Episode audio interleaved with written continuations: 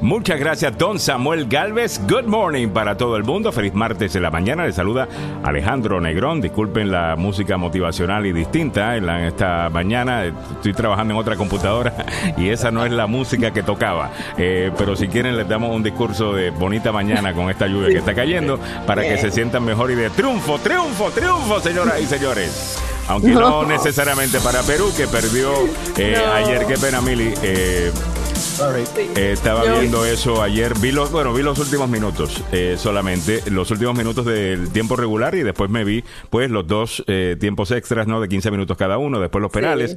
El resto, por un momento pensé que iba a ganar Perú cuando falla el australiano su primer intento. Y... Sí, cuando lo tapó también el arquero Galesi, siempre le llaman el santo Galesi, le llaman... La verdad que se tapó varios, ¿ah? Durante el juego hubo como tres intentos que el arquero pues reaccionó de una manera muy buena. Y, y, pero así es el juego, ¿no? Oye, ya me había hecho la ilusión de ir a Qatar. ¿ah? Yo ya estaba eh, ya preparando maletas. Y, pero estaba jugando, de local, muchachos.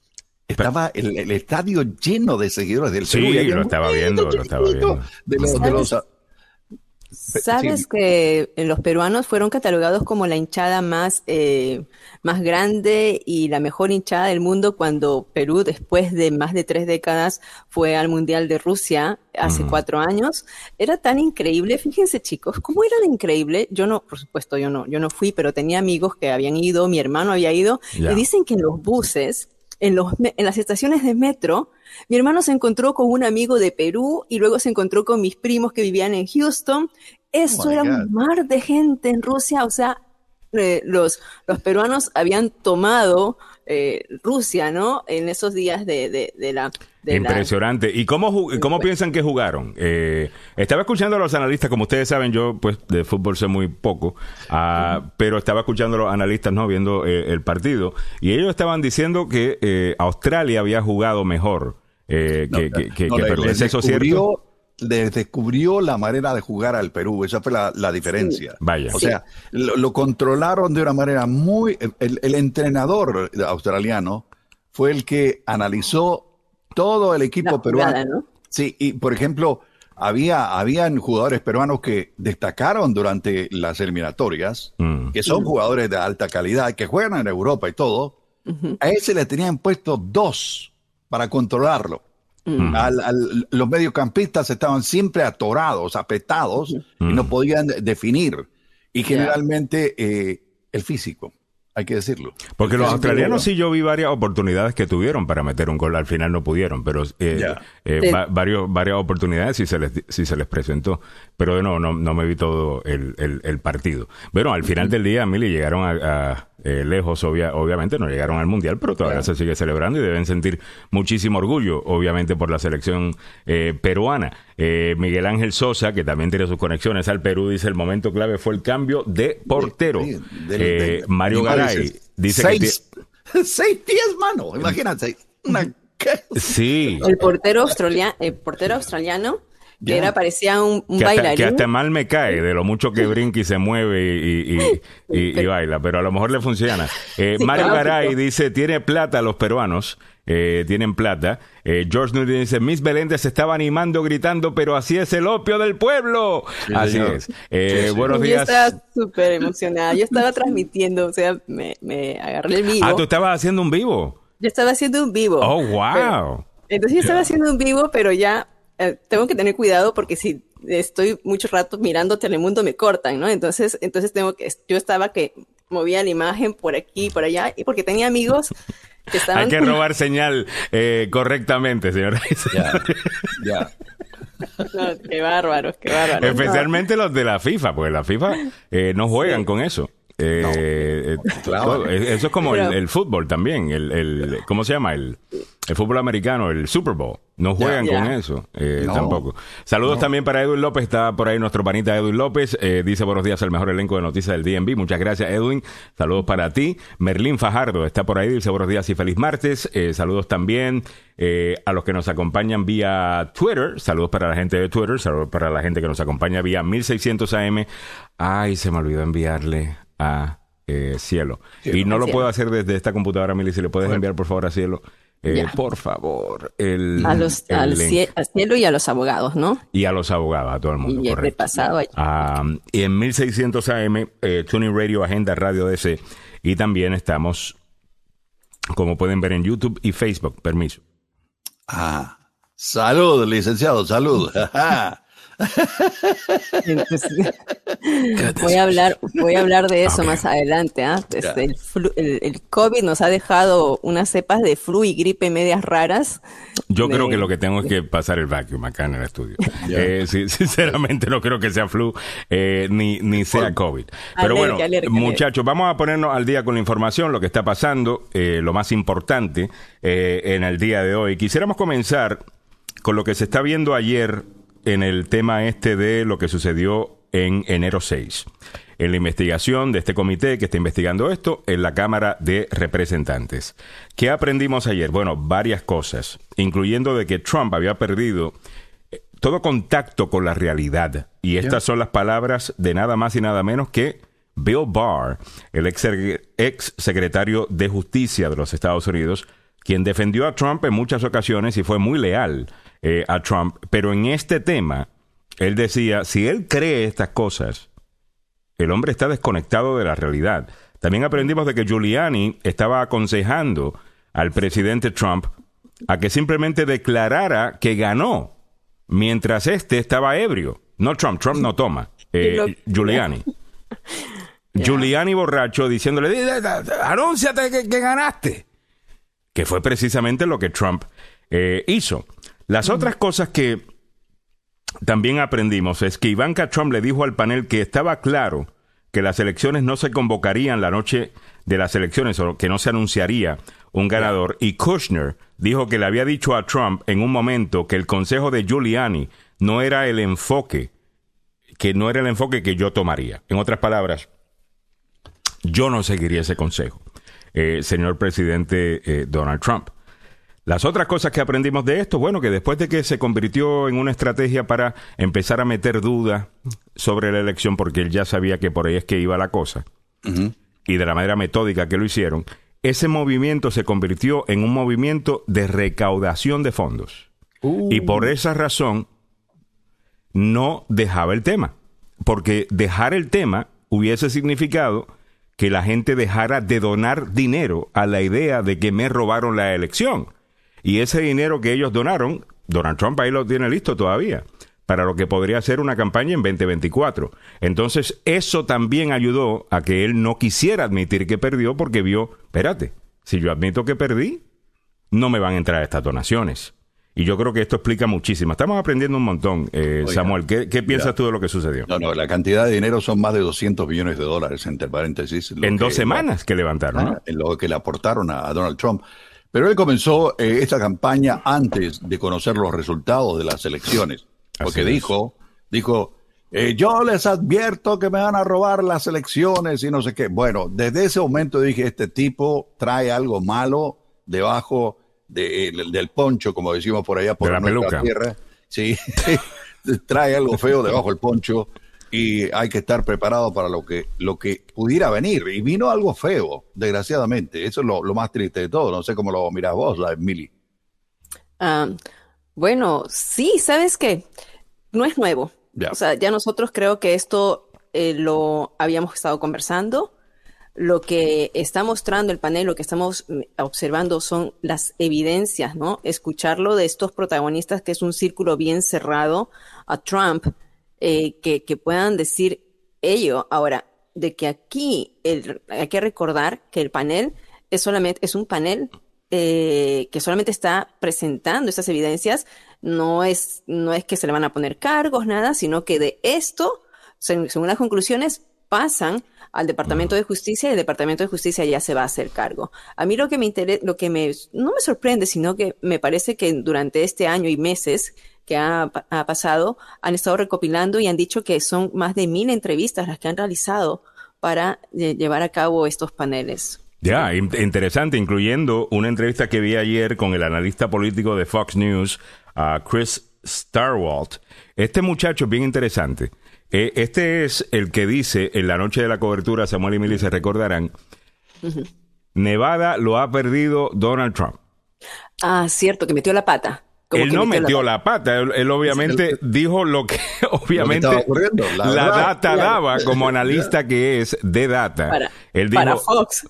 Para Fox, él dijo, bueno, porque este antes de Trump decir la verdad todavía era necesario incluso en Fox. Eh, yo entiendo que ellos le dan you know, te, te, te, brillan la noticia de cierta manera que se ve mejor para la derecha. Eh, me, entiendes? Pero eh, una cosa es spinning, que es eso, you know, enfocarla de una manera en donde se ve bien la derecha. Y otra cosa es tú simplemente negar la realidad e inventarte cosas, que es precisamente lo que Trump estaba insistiendo tenían que hacer. Entonces, cuando él reporta de que está perdiendo Nevada, eh, eh, recibe un montón de llamadas por parte de, la campaña de Trump, que si esto, que si lo otro. Y bueno, me pareció muy interesante el análisis de, de, Chris Starwald, que es un ex analista político eh, de Fox News. Parece que Fox News, hablando de ellos, se dio la vuelta y decidió ayer poner en vivo estas audiencias. Como ustedes saben, lo del jueves pasado, en prime time, eso no lo hicieron. No. Eh, básicamente, perdón. Viernes, ¿no? ¿No era viernes? Perdón. El jueves fue. Ah, eh, la, la, primera audiencia fue el jueves. Ah, el, jueves en la noche. Entonces, el jueves en la noche ellos no ponen nada ponen a sus, eh, you know, Sean Hannity, a, al Tucker Carlson, a decir que les están mintiendo y que por esa razón ellos no van a publicar todo esto, ni siquiera se van a pausa comercial para asegurarse de que no se le vayan a ir los, los, televidentes.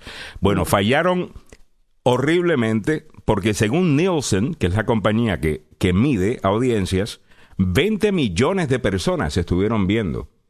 Eh, eh, lo que estaba presentando el comité que investiga eh, el 6 de enero. Así que Fox News tiene sus límites. Eh, así que parece que se dieron cuenta. Bueno, veremos a ver. Me interesaría saber de la gente que todavía apoya a Donald Trump o viene apoyando a Donald Trump, si todavía siguen pensando eh, en que le robaron la elección o viendo la evidencia que le están presentando mayormente republicanos, porque todos los que entrevistaron ayer eran republicanos, si esto les está ayudando a convencerse de que quizás todavía te guste Trump, pero sobre el tema de robar la elección es otra de las grandes mentiras que dice este hombre. Eh, ahora, hay algunas personas que te dicen, bueno, yo cuando opino algo, yo me quedo en lo que creo. Yo creo que es pues. importante uno eh, ser fiel a, lo que uno cree. Eh, ¿Me entiendes? Yo creo que eso es importante. Pero que esté de acuerdo con la realidad, con la verdad. Pero tiene que estar de acuerdo con la realidad, porque si no, lo otro es simplemente soberbia, eh, es ser necio. Y, y, una cosa es ser una persona fuerte de convicción, o con sus convicciones, y otra cosa es ser necio. ¿Ves? Una tiene una connotación negativa. Entonces me pregunto, la pregunta ahí está eh, puesta para que la quiera contestar y con mucho gusto y con mucho respeto leemos sus comentarios y podemos debatir. Siete, veinte minutos en la mañana. Vámonos rápidamente a chequear cómo está la, información deportiva, también las carreteras, con don Samuel Galvez en este día donde esperamos lluvias, truenos, relámpagos. Ah, ah. tenga mucho cuidado en el día de hoy, especialmente manejando este informe presentado por el abogado Joseph Maluf, la demanda más rápida del viejo oeste, del nuevo oeste y del medio Atlántico. El abogado Joseph Maluf, si ha sido víctima de un accidente no importa eh, qué tipo de accidente sea, a lo mejor usted piensa que usted tuvo la culpa. Eh, no necesariamente. Algunas veces tiene la culpa quien hizo la carretera. Algunas veces tiene la culpa quien hizo ese estacionamiento mal diseñado. Esa es la realidad. Llame al abogado Joseph Maluf. Él le consigue el dinero que usted se merece. El abogado Joseph Maluf, aquí va el número. 301-947-8998. 301-947-8998. La demanda más rápida del oeste y el deporte a esta hora con el patrocinio del abogado Joseph Malou. Eso, Samuel. Seguimos hablando de fútbol, pasión de multitudes. Sí, señora. Mire, eh, lo que dijo el presidente de Costa Rica ayer, porque hoy le toca a los ticos, mm. con los kiwis. Hoy le toca a la selección de Costa Rica con Nueva Zelanda. Sí, creo que lo voy a ir a ver en el MGM, Samuel. Eh, me invitaron para un evento en el MGM eh, de Telemundo eh, que están haciendo y parece estar bien bueno, ¿no? Creo que voy a ir, no estoy seguro. Bueno, si hay, escuchen con, mucha atención porque esto le ocurrió al Perú ayer también. porque le dieron el día libre a, la gente. Si hay tiempo extra, el asueto se va a extender hasta que termine el partido de la selección de Costa Rica que hoy enfrenta a por el último boleto mundial. Sí, eso fue lo que dijo el presidente Rodrigo Chávez ayer, quien consiguió una extensión de la hora de almuerzo para que los funcionarios públicos puedan disfrutar el juego del repechaje que se estará disputando hoy en Qatar. Mediante decreto ejecutivo se autorizó a los servidores públicos, a la burocracia de todo el país a tomar una hora extra a su tiempo de almuerzo. Sin embargo, eh, eh, eh, si usted se pregunta qué va a pasar si el partido ante Nueva Zelanda se extiende a tiempo extra, el presidente Chávez aclaró que la idea es que vean el partido completo, porque no, lo cual no tendrían que levantarse e irse a trabajar. Así que el mandatario aclaró que no vamos a dar todo el día, pero la pasión del tico promedio por el fútbol también son cosas importantes. Si los ticos piensan que el fútbol es pasión de multitudes y es del pueblo. del pueblo. Eso. Óigame, eh, entre lágrimas, ayer se despidió del Real Madrid Marcelo. Sí, la fecha que quedará marcada en la historia del equipo merengue allá en Madrid se dio cuando Marcelo Vieira da Silva Jr., Marcelo, se despidió con muchos sentimientos encontrados y algunas lágrimas que salieron de su rostro el capitán se despidió del Real Madrid. El homenaje realizado por los merengues fue visto por miles de seguidores. El brasileño dio algunas palabras donde agradeció a muchas personas que le han rodeado a lo largo de 16 años que pasó en el Real Madrid, una cantidad bastante eh, significativa de tiempo. Gracias al club, a mis compañeros que he tenido la suerte de jugar todos estos años, a los entrenadores, utileros, que para mí son la familia y la seguridad, y a toda hora la gente que trabaja detrás, a ellos les debo todo esto. Los que tienen el trabajo sucio, nosotros solo nos dedicamos a ver el fútbol, pero para nosotros eh, jugar fútbol es algo que es apasionante, dijo Marcelo. Así que eh, que le vaya bien a Marcelo Vieira da Silva Jr., el peludo del Real Madrid, y eh, ayer se despidió. Así que estaremos pendientes, damas y caballeros, de lo que pueda ocurrir el día de hoy con la selección de Costa Rica. Por favor, que les vaya bien. Que les vaya bien, muchachos, por Dios. Vamos con él. las carreteras a esta hora de la mañana, aquí en la capital de la nación. Hay un accidente reportado en la ruta 50 en Fairfax Boulevard, viajando hacia la 123. Esto es la, el área de Chain Bridge. Hay otro accidente en el Bellway a la altura de la 650 de la avenida New Hampshire. Esto ocurrió a las 7 con 8 minutos. Hay un vehículo con problemas mecánicos en el Bellway después de la 193 en Georgetown Pike. Manténgase alerta, ojo patojo, como dicen por allá por Guatemala. Así están las condiciones de las carreteras en la zona metropolitana de Washington a esta hora de la mañana. Muchas gracias, don Samuel Galvez. A las 7.25 minutos de la mañana te podremos al día con otras cosas que debes saber en breve. El caso de Johnny Depp y Amber Heard continúa, eh, ya que Amber Heard vuelve al ataque. Esta mañana estará en el Today Show. Tenemos algo de audio que estaremos eh, viendo sobre lo que ella dice sucedió y por qué eh, razón ella perdió, según ella, el, en el juicio en contra de su ex marido eh, ex esposo eh, Johnny Depp. Eso en breve. Te recuerdo que los precios de la gasolina están altos, pero tú no necesitabas recordatorio, eso ya tú lo sabías. Estamos a nivel nacional todavía en 5 dólares un centavo, en DC 5 dólares 26 centavos, en Maryland 5 dólares 2 centavos, más alto que el nivel. Eh, o el, el promedio nacional. En Virginia, donde sigue más barata, 4 dólares 87 centavos. Ahora mismo el actual gobernador del estado de Virginia está pidiendo eh, bajar eso incluso más a través de la cancelación o la excepción de exención, perdón, de un impuesto a la gasolina eh, que nos ahorraría aparentemente algunos 26 centavos, 26 centavos por galón, lo que no estaría mal. No estaría mal. Él, ya lo había puesto, recuerden, por eso es que la gasolina en, en Virginia, como miraron en el cuadrito, está más barata, pero lo que él quiere es hacerlo, extenderlo por tres meses más. ¿no? En Virginia, como lo has dicho, 486. Ya. Y, y, ya, ya, ya dijiste lo de Maryland también. Así es. Eh, y aquí tengo una foto que me envía Miguel Ángel Sosa, otra vez 200 dólares. Ay, Dios. O sea, cada vez que llenas son 200. ¿Eh? ¿Son 200 o ahí tú paras porque dices, sabes que ya? Porque la otra vez me ah. mandaste 200 dólares. También yo digo que a los 200 le dice ya, screw this. 200 y ya. y fueron 33 galones que pusiste, pero esto de diésel. Ah, de, diésel. dice Henry Molina, carro eléctrico o bike. Bueno, no está mal para las bicicletas. Hoy día es mucho. Eh, claro está, no le vamos a resolver el problema a la gente diciendo, oye, cómprese una bicicleta. una moto, una moto. No nos matan, imagínate. pero hay muchas bicicletas allá afuera. ¿eh? La moto, hay, la motos, las motos están este, en mi iglesia hay un club de motos ahora porque con 6 dólares manejan así por las áreas. Ah, vaya. Entonces, 6 dólares. Estaba viendo el otro día una... Eh, en YouTube, te digo, te encuentras muy buena información, right? Eh, cuentas muy mal, eh, encuentras muy mala información también. Eh, pero si sabes escoger tus, tus fuentes, puedes encontrar muy buena información. Estaba viendo un canal que se dedica a todo lo que tiene que ver con tecnología verde y básicamente tenía un countdown, las top 5 bicicletas que están saliendo al mercado. Algunas valían 7 mil dólares. Eh, de, de, estas bicicletas. Pero había una que parece, eh, es casi como un auto, porque estás dentro de una cápsula. Eh, es tecnología bicicleta, pero tiene un pequeño motor para cuando tienes que subir una halda. Tú me entiendes, que te ayude un, un, un, poco.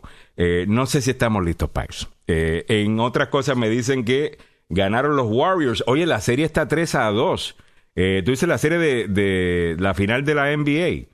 Eh, en contra de, de, los Celtics. Eso está buenísimo también. Samuel, tenemos que añadir eso porque la gente nos está pidiendo ah, que, añadamos eso. No solamente eh, el opio del pueblo, eh, Samuel. yo hablo del deporte más popular en el planeta. Bueno, claro, Samuel. bueno, como la política la más popular es obviamente la presidencial, pero también hablamos de la congresional, hablamos de la otra. la de la local. exacto. 729. Vos, le preguntás a un hondureño, un salvadoreño, guatemalteco, mira, ¿te gusta la NBA? Samuel, tienes que añadir. Yo sé que, yo, sé que lo que pasa es que Samuel es bien de, mira, ya yo tomé una decisión y así va a ser. Pero, Samuel, esto va cambiando muchísimo. Si te, si te muestro los números. De boricua, habla de un venezolano. No tiene que ver con ser boricua venezolano, Samuel. Ok, hablen los salvadoreños, hablen los suramericanos que quieren escuchar tanto de básquetbol. Eso no es quitarnos. Recuerda que no tiene que ser uno o lo otro sino añadirle a todo lo que hacemos con fútbol, añadirle eh, también el béisbol, eh, la, otras cosas, no tiene que ver con eso. Ah, béisbol, box, básquetbol y la carabina de Ambrosio para la gente nuestra que es futbolera es lo mismo, man. NASCAR, NASCAR, NASCAR, que hay un mexicano. Fórmula 1. Hay un eh, mexicano que se llevó el, el, NASCAR. Ya no, no, Fórmula 1, lo hemos mencionado. Eh, eh, acá. Eh, Mile dice que es salvadoreña, dice béisbol también, eh, béisbol también. Pero eh, sospecho que Mile lo que le gusta ver a los muchachos en el uniforme. Eso no sé si esa parte la puede mencionar Samuel. Y no vayan a pensar que es un comentario sexista. Yo conozco a Mile y, y sé y sé cómo es Mile Cabrera. a Mile Cabrera, Correro, no, no, no Milagros Meléndez, que obviamente es. dice Mile hasta UFC, dice. No, es ah. una payasada, come on, man. No, UFC no es una payasada, Samuel, es eso es real. salvajismo en todo su nivel. Pero bueno, eh...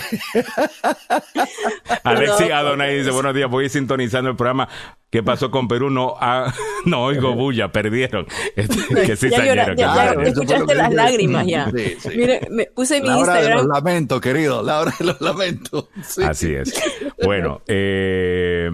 Dice, perdió en penales Perú. Es así, perdió en penales. Eh, bueno, vamos por encima, señoras y señores, que hay otras cosas que tenemos que comentar en breve. Eh, te ponemos el día con el tema eh, de salud. A las 7 y 48 eh, estaremos hablando con Giovanni Delfino en el día de hoy debido a que Wall Street cierra con fuerte caída ante medidas de, la ante medida de la reserva. Wall Street cerró con una fuerte caída el lunes temerosa de que la Reserva Federal aumente sus tasas de interés por encima de lo esperado ante la inflación persistente cuando la perspectiva es que el crecimiento económico se desacelere. Wall Street entró el lunes en lo que se denomina un mercado bajista, un bear market, después de que los temores de una economía frágil y el aumento de las tasas de interés hicieran que el S&P 500 cayera más de un 20% por debajo de su récord establecido a principios de año. El índice se hundió 3,9% el lunes, en la primera oportunidad que tuvieron los inversores para comprar y vender después de tener el fin de semana para reflexionar sobre la sorprendente noticia de que la inflación está empeorando, no mejorando. otra de eh, aparentemente 75 eh, décimas de, eh, de punto. eso, podría, podría venir mañana en la tarde, que es cuando el, el, encargado del Banco Central va a dar una declaración. Generalmente y normalmente los intereses suben un cuarto de punto y eso, ayer me interrumpía a, a Giovanni Relfino para que me aclarara algunas, algunas cosas. Mm porque eh, ignoraba esto y él me dio más o menos una idea. Pero te digo, eh, si hay un, cuarto de punto es lo normal, pero si hay tres cuartos de punto de aumento de los intereses por parte de la Reserva Federal, el Banco Central de los Estados Unidos, estaríamos hablando de otra cosa. Así que mm, me imagino. Bueno, si la inflación está tan mal, eh, si la inflación está tan mal y la misma Janet Yellen está diciendo, ¿sabes qué? Debemos haber actuado antes. La realidad del caso es que se debió haber actuado sobre el, estos bajos intereses hace rato. Ah, y usted dirá, pero Alejandro, porque tú quieres subir los intereses, me va a costar eh, eh, más. Mira, esto está ayudando hace rato a crear la burbuja que hemos tenido en la bolsa de valores, que venimos diciendo hace rato que es una burbuja. Eh, hace rato se, se está diciendo eso. Lo que pasa es que nadie quería la responsabilidad de tener una bolsa de valores que bajo su mandato estuviera cayendo.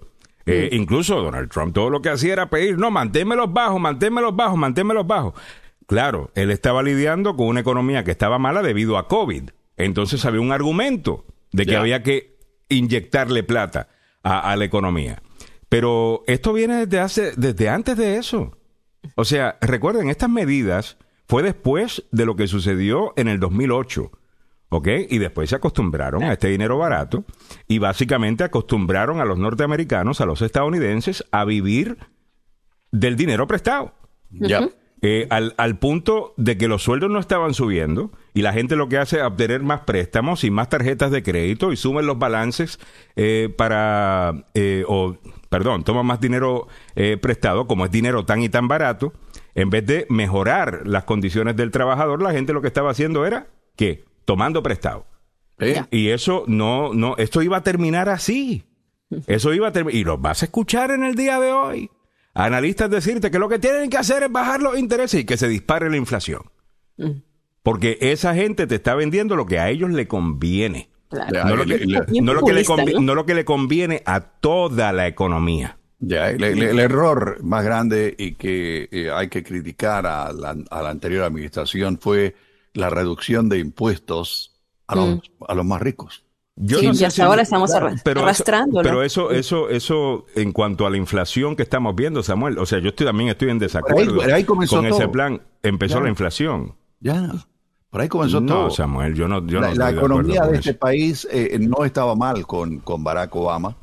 Eh, tenía sus sub y bajas, pero eh, nunca habíamos estado en una condición después de, reducir los impuestos con el COVID y lo demás, eh, comenzamos a tener problemas. Yo creo que el COVID, porque lo de reducir los impuestos yo veo como, yo puedo entender por qué fue injusto y yo no veo que si tú quisieras incentivar cierto comportamiento eh, en el mercado, yo no sé por qué tenemos que darle más plata a los que tienen ya un montón eh, de, de esa plata cuando tenemos un déficit tan alto. Yo no entiendo eso los economistas están en desacuerdo de que eso funcione, ese trickle down economics que nos vienen vendiendo desde Ronald Reagan, sabemos de que no funciona.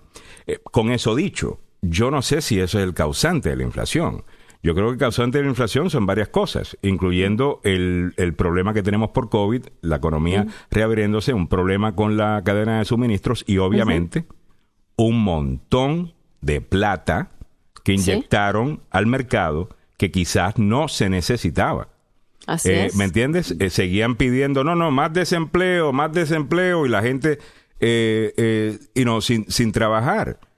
Mira, yo me recuerdo cuando se estaban vendiendo, you know, ocho, nueve, diez conciertos de un artista que, que con facilidad llenaba un concierto. Estaban vendiendo ocho y nueve porque la gente era plata que no era de ellos. Era plata que no se la habían trabajado. Entonces tú tiendes a respetar menos eh, eh, eh, esa, esa plata y, eso, y eso es parte del problema. hay un montón de gente gastando sin pensar en absolutamente nada y eso sube los precios. También el hecho de lo de, de COVID, creo que es una cosa de las dos cosas. Pero no pero, y la combinación de... Ucrania, o sea, ya... bueno, eso es ahora, pero te digo, eh, con anterioridad, y es la crítica que yo siempre he tenido con los republicanos, porque cada vez que llega un republicano a la presidencia, y no me digan que no, George W. Bush le dio una reducción de impuestos. un desastre. Y dejó un desastre. ya. Y, después se fue con la cola entre las piernas. Lo respeto mucho como, como presidente, pero lo que hizo durante su administración no fue del todo buena. Ahora, con Trump, el problema que tenemos es lo que ocurrió con el COVID, que este país no estaba verdaderamente preparado, a pesar de las advertencias que se hicieron con anterioridad, que en otras pandemias ya. no estábamos preparados. Y yo creo, que ahí, yo creo que ahí tu análisis está completamente eh, en, el, en el clavo. Eso definitivamente que hizo daño. Alexis Adonai nos dice, no hay más ciego que el que no quiere ver. Siempre cuando los demócratas gobiernan son un desastre. Pero Alexis, eh, yo creo que tú tienes que mirarte bien cuando haces ese comentario, porque la realidad del caso es que, mira, estos son los ciclos económicos y estos son hechos, ¿ok? No una opinión, estos son hechos. Reagan entra en los años 80, cambia drásticamente cómo y a quién le cobramos impuestos a, eh, en este país y cambia en nuestra mente incluso a quién debemos, a quién usted piensa se le debe cobrar impuestos, logrando que gente incluso pobre crean que son ellos los que tienen que pagar más impuestos y, y, no necesariamente la gente eh, eh, más pudiente. Mira, cuál es el poder de, un buen comunicador como lo era eh, Ronald Reagan. Ahora, los resultados de esa política económica la empiezas a ver con quien se queda en esa posición, que es George H. Walker Bush, que era su vicepresidente, gana la presidencia en el 88 y solamente gobierna cuatro años porque se desploma la economía. La economía viene mal, ahí entra Bill Clinton. Bill Clinton te deja un superávit junto a un Congreso republicano, hay que decirlo, junto a un Congreso republicano. Te deja un superávit, pero también te deja un gran crecimiento. Eh, también al mismo tiempo está sucediendo eh, la, las nuevas compañías de tecnología están haciendo Google, America Online, el Internet, todo eso, ¿no? Eh, ya, todo eso. Está creciendo toda esta industria tecnológica. Pues la administración Clinton, pues, se toma mucho crédito. Eh, por eso, yo no sé si eso sea justo o no, pero sucedió bajo su mandato. Y deja un superávit, deja un gobierno bastante eh, estable, se lo dejan a George W. Bush.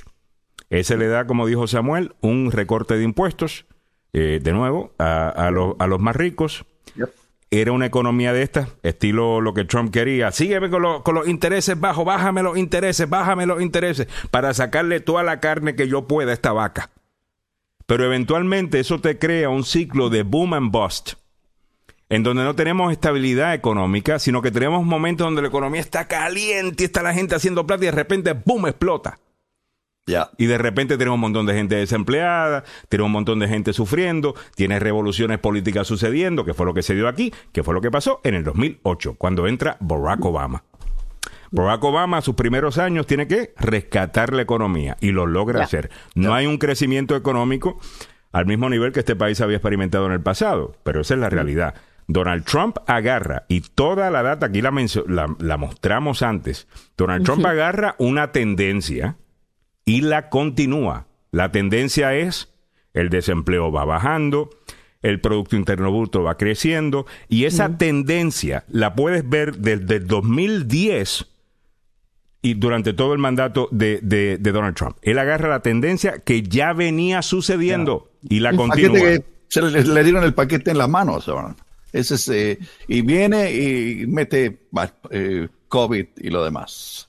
Así eh, que después de eso viene COVID, viene el resto y, eso es lo que estamos viendo. Pero decir que simplemente lo, you know, de, agarrar la economía, no, no sé de cuál economía estaría hablando. La única persona a quien le quedaría bien eso sería eh, ahora mismo a Biden, que está pasando por un mal momento económico, con todo y que ha podido rescatar, rescatar a la economía de otros problemas que tenía. Pero sí, definitivamente, si entramos en una recesión, Biden será un demócrata que se va a tener que guindar eso en el cuello, y el otro sería Jimmy Carter.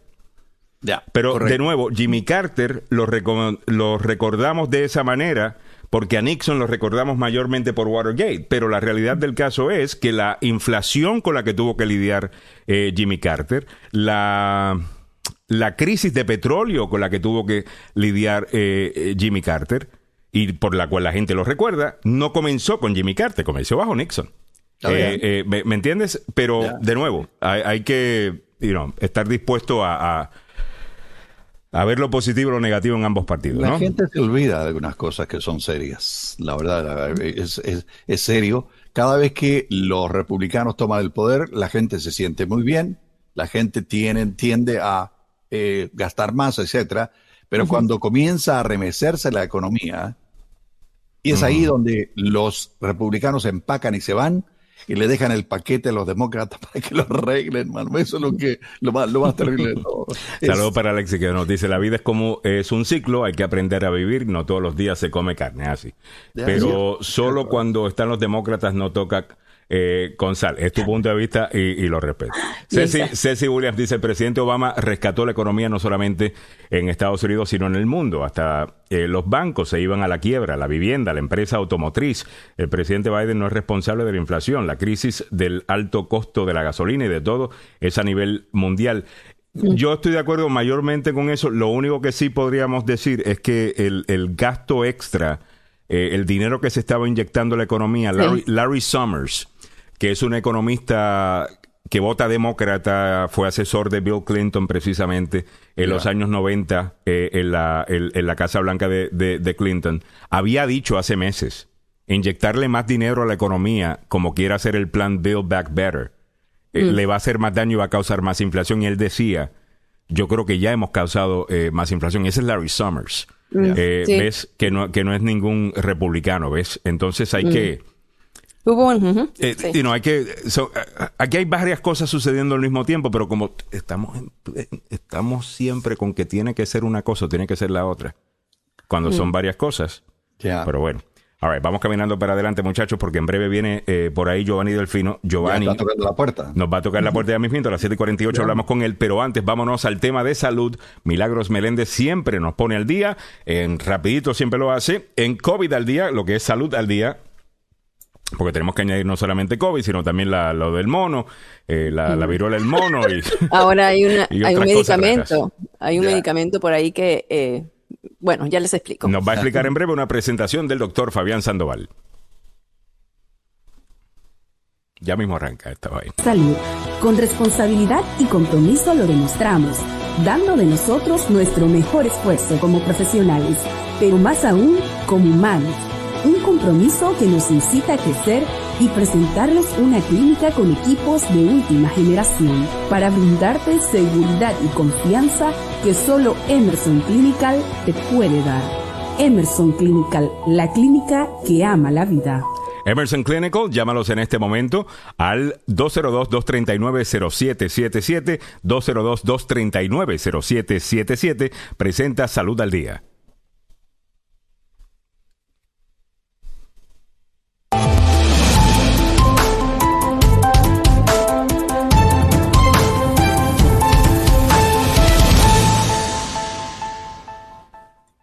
Gracias, Alejandro.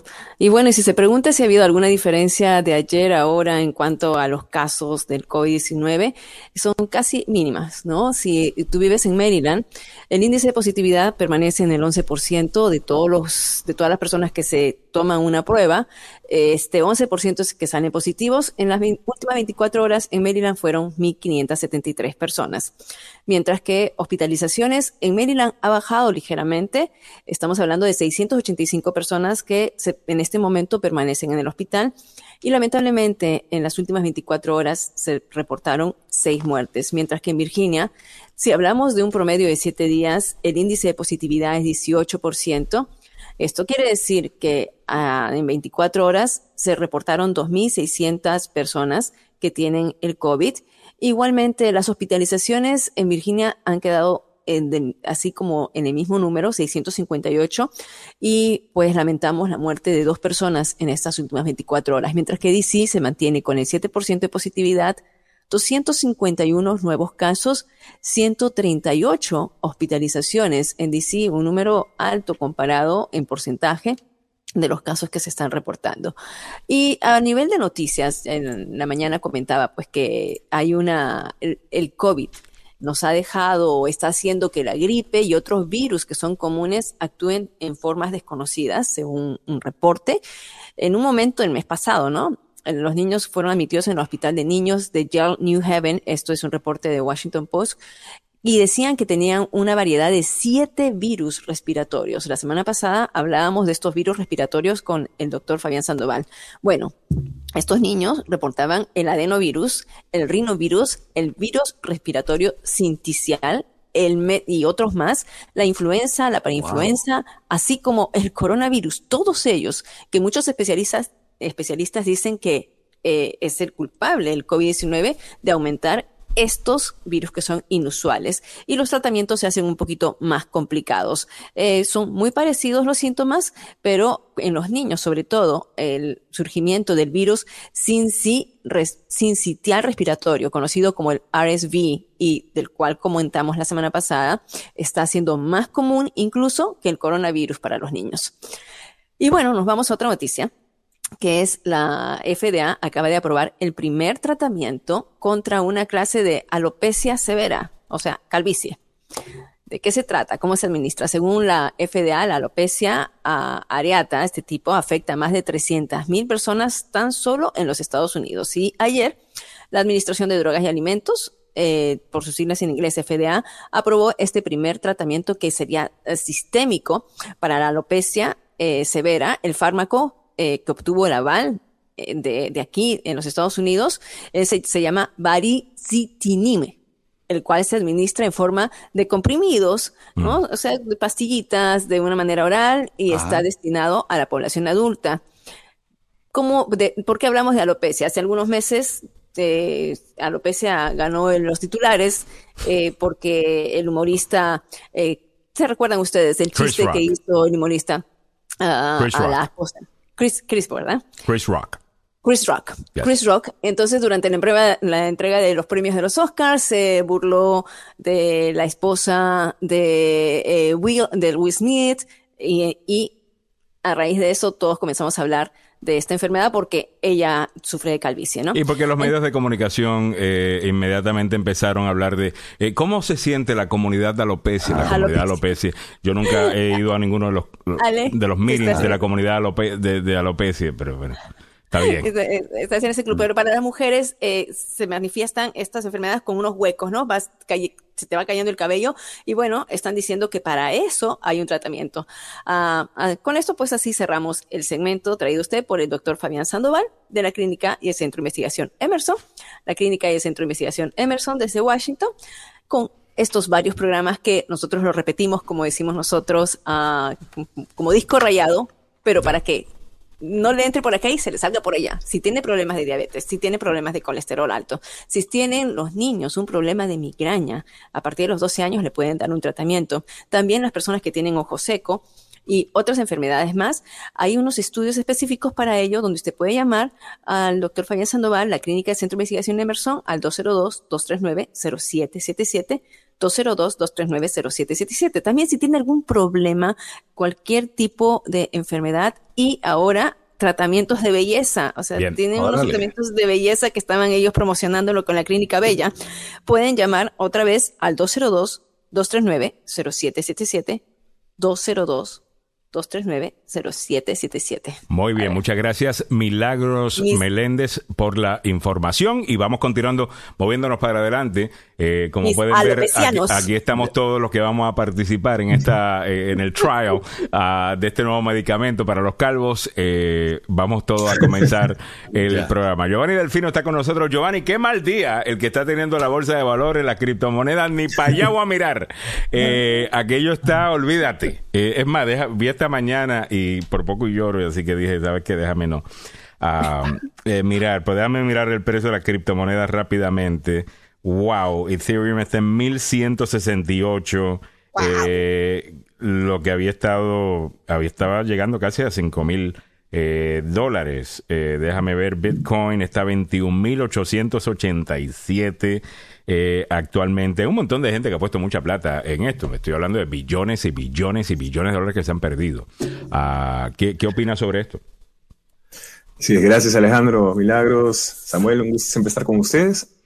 El, lo que está sucediendo es algo que, bueno, ya lo esperábamos, ¿no? Es algo que, como ya habíamos hablado anteriormente, cuando se vienen estos, eh, eh, estos tiempos de, en los cuales la Reserva Federal va a anunciar un aumento en la tasa referencial, lo que va a producir es una reducción en el consumo, o al menos eso se percibe, y por lo tanto esto tiene un efecto negativo en el mercado, entonces la bolsa cae, ¿no? Entonces, eh, esta eh, va más allá de los últimos resultados que se han visto que, bueno, por supuesto, la, eh, la inflación ha seguido subiendo, pero que muchos piensan que ya ha llegado a un tope, o podría haber llegado a un tope, y que ya empezaría a bajar próximamente. Entonces, ¿y por qué lo, están pensando esto? Porque ya estamos viendo en, en los últimos resultados, en el último reporte, de que está comenzando a bajar los fertilizantes, eso va a tener un impacto positivo en, en lo que es eh, los precios de los alimentos, bajando los precios de los, alimentos.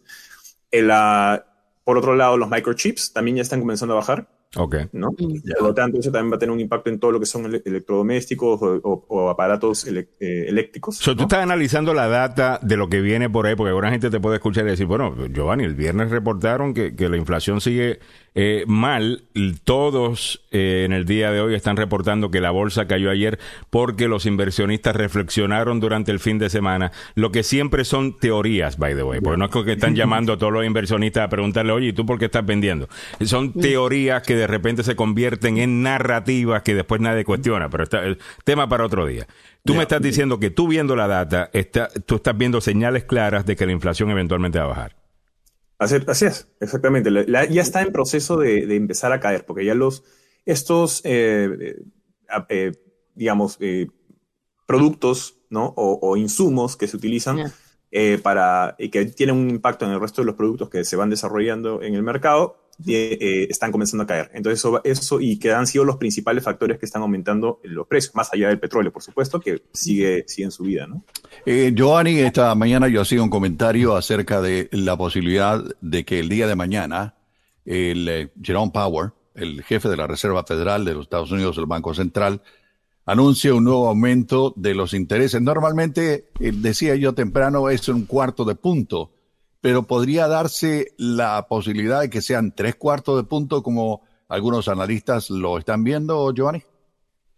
El aumento en la tasa referencial se espera que sea de medio punto, en realidad. Oh, sí, medio punto. eso es lo que se anunció eh, eh, oficialmente ah, eh, la Reserva Federal y que lo hemos venido, lo hablamos también la última vez, que se va a hacer un aumento de medio punto prácticamente mensual durante el resto del año, ¿no? El único eh, mes que no se va a hacer un aumento, si no me equivoco, va a ser en el mes de agosto, que, que no, no va a haber reunión, pero va, va, a haber prácticamente mensualmente una, eh, un aumento de, de, de punto 50%, o sea, el 50 puntos mm. básicos. Muy bien. Giovanni, eh, perdón Alejandro, Giovanni, el hecho de que no hayan fertilizantes, y esto ocasiona eh, toda una cadena de escasez, ¿no? Porque ahora mismo las mujeres estamos enfrentando otro olor de cabeza. Las mujeres, Alejandro, decíamos, ¿cómo era? Eh, no, las personas menstruantes, si vamos a seguir las, nuevas reglas del lenguaje. Menstruantes, ¿no? Las personas menstruantes. Mujeres, mujeres, son las que menstruan, las mujeres. Claro, las, mujeres, las mujeres estamos atravesando otra situación porque hay una falta, una escasez de tampones, ¿no? Y esto nos dicen por qué porque no hay algodón y tampoco hay plástico. Y no hay algodón porque no hay fertilizantes, suficientes fertilizantes. Eh, y, la producción de algodón ha bajado muchísimo. y todo esto está ocasionando esta cadena de escasez y más lo de Ucrania, porque Ucrania y Rusia son exportadores de, también de, estos productos. Igual con el gas, ¿no? Porque el, como dices, el plástico también ha aumentado de precio porque uno, justamente uno de los, de los de las bases para producir plástico es el gas, ¿no? Entonces, el, ah. aumento del precio del gas también aumenta el plástico. Mira, eso Y no podemos agarrar, a lo mejor la pregunta es tonta, pero yo veo bastante plástico tirado eh, ahí. No podemos reciclar algo de todo el plástico que tenemos tirado. Podemos ir a, la, a, las casas de todos los latinos del mundo que, igual que yo, mantiene todas las bolsas de, eh, del supermercado en una gaveta. Eh, yo tengo dos gavetas llenas de ese plástico. ¿Podemos utilizar eso? Pues por supuesto que sí. Alejandro, mira, una justamente de las de los principios básicos de la economía es de que cuando aumenta un producto, eh, los sustitutos aumentan en demanda, ¿no? Entonces, por razones lógicas, ¿no? Entonces, eh, lo mismo sucede con el plástico. Entonces, cuando aumenta el precio del plástico, lo que va a aumentar de demanda es también el plástico reciclado. Entonces, más empresas van a tratar de consumir, o, por eso es que, ¿por qué creen que eh, hace poco también este, las, las, embotelladoras han hecho, se han unido todas y han hecho una gran campaña diciendo que ahora van a hacer full eh, eh, reciclado de, es importante, ¿sabes qué? Y quiero traer, estaba conversando con mi, con mi hija que se especializa en eso, ella es ingeniera medioambientalista, y me decía, mamá, Estados Unidos está reciclando mal. Primero, y ojo, me dice, si vamos a reciclar botellas, tienes que lavarlas y secarlas. ¿Ah? Uno, si vas a reciclar las cajas de la pizza, todo lo que tenga grasa, eso ya se considera basura. Entonces, las tapas este, hay que sacar. Y me decían que nosotros en Estados Unidos tenemos un sistema de reciclaje que es malo, que es solamente dual. Entonces, que no separamos como en otros países donde son bien específicos y nosotros no tenemos ese sistema. Entonces, cuando las máquinas detectan un poquito una mancha o algo que está sucio, ya descartan todo todas las toneladas que puedes, o sea, todo lo que tú votaste y por una cosa. Ese tema está, buenísimo para traer a, un experto, inclusive podría ser tu hija, eh, para hablarlo eh, al aire, porque como tema eh, distinto, ¿no? Quizás el que estamos discutiendo, pero está muy, me parece muy interesante. Es, eh, cierto, hay otros países que están mucho más avanzados en el tema de reciclaje. Aunque no necesariamente China, ¿no? Tengo entendido que China, 90% del plástico que vemos en el, en el océano, supuestamente en el océano Pacífico, creo que viene de China. Ah, y, y, por alguna razón a China nunca se le critica absolutamente nada. Eh, siempre criticamos a los Estados Unidos, criticamos a él, pero a China no se le critica. Eh, eso no, nunca lo entiendo. Ah, China recibe la basura. y la crean. Eh, también con sus billones de, de, personas. Ahora, nos tenemos que ir, me dicen por acá, a las 7.59. nos dice, deja ver, oye, pero fuera de cualquier otra cosa, qué buena conversación, Giovanni, hablando de los tampones, ¿no? Tú me dices, mira, lo que pasa es que hay un problema con el algodón por el problema que hay con los fertilizantes.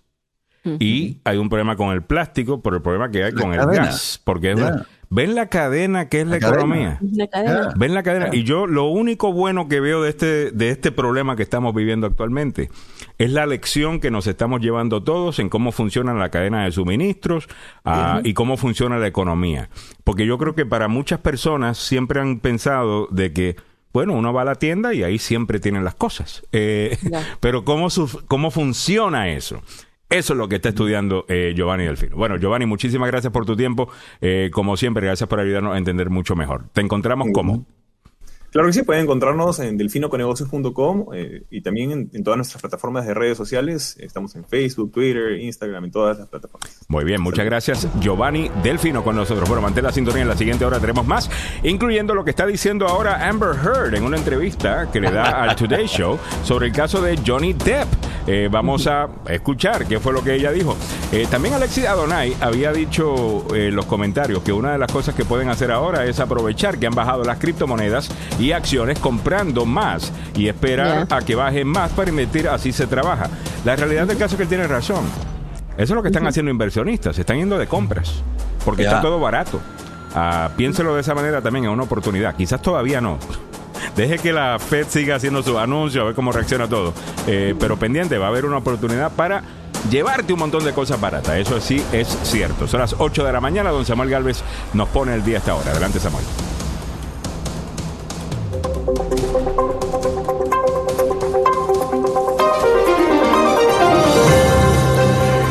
El fiscal general de la Nación, Merrick Garland, declaró que el marco del proyecto sobre las armas del Senado es un progreso significativo.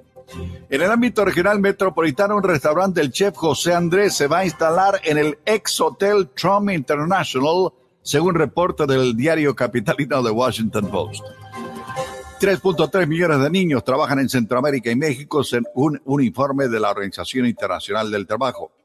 Muy buenos días, le saluda Samuel Galvez y aquí el detalle de la información.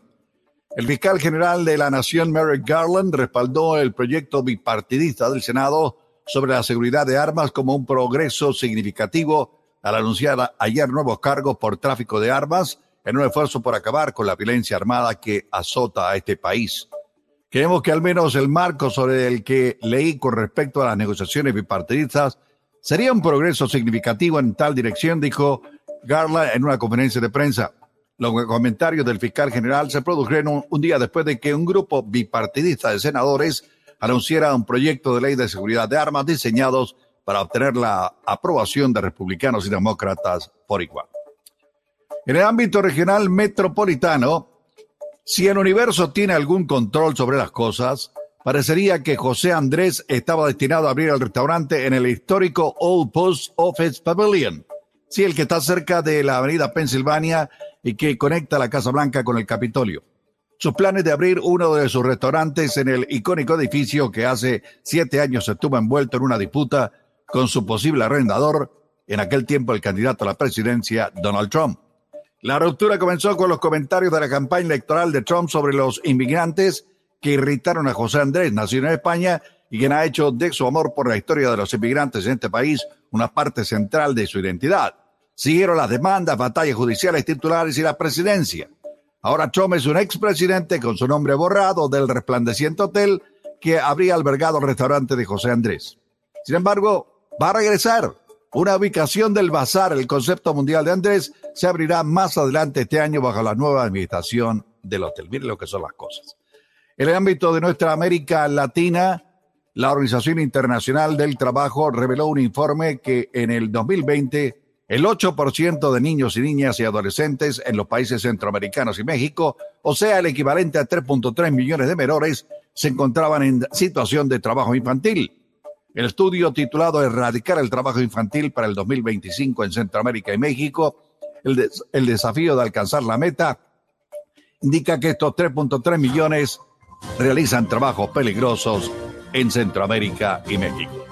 Las noticias a esta hora aquí en Agenda Radio DC.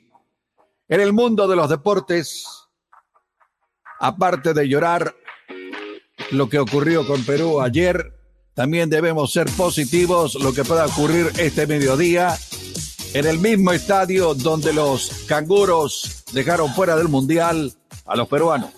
Hoy le toca a los ticos con los kiwis, los neozelandeses, que son un equipo físicamente muy duro. Así que cruzamos los dedos para que le vaya bien a Costa Rica el día de hoy. Pero también hubo eh, actividad futbolera en otras partes, como lo que ocurrió ayer cuando Lucas Modric ejecutó a Francia, lo puso frente al pelotón de fusilamiento al convertir un gol de penalti que eliminó a los galos de la posibilidad de llegar a la fase final de la Liga de Naciones. Sí, escuchó bien. Lucas Modric del Real Madrid, pues eliminó a Francia.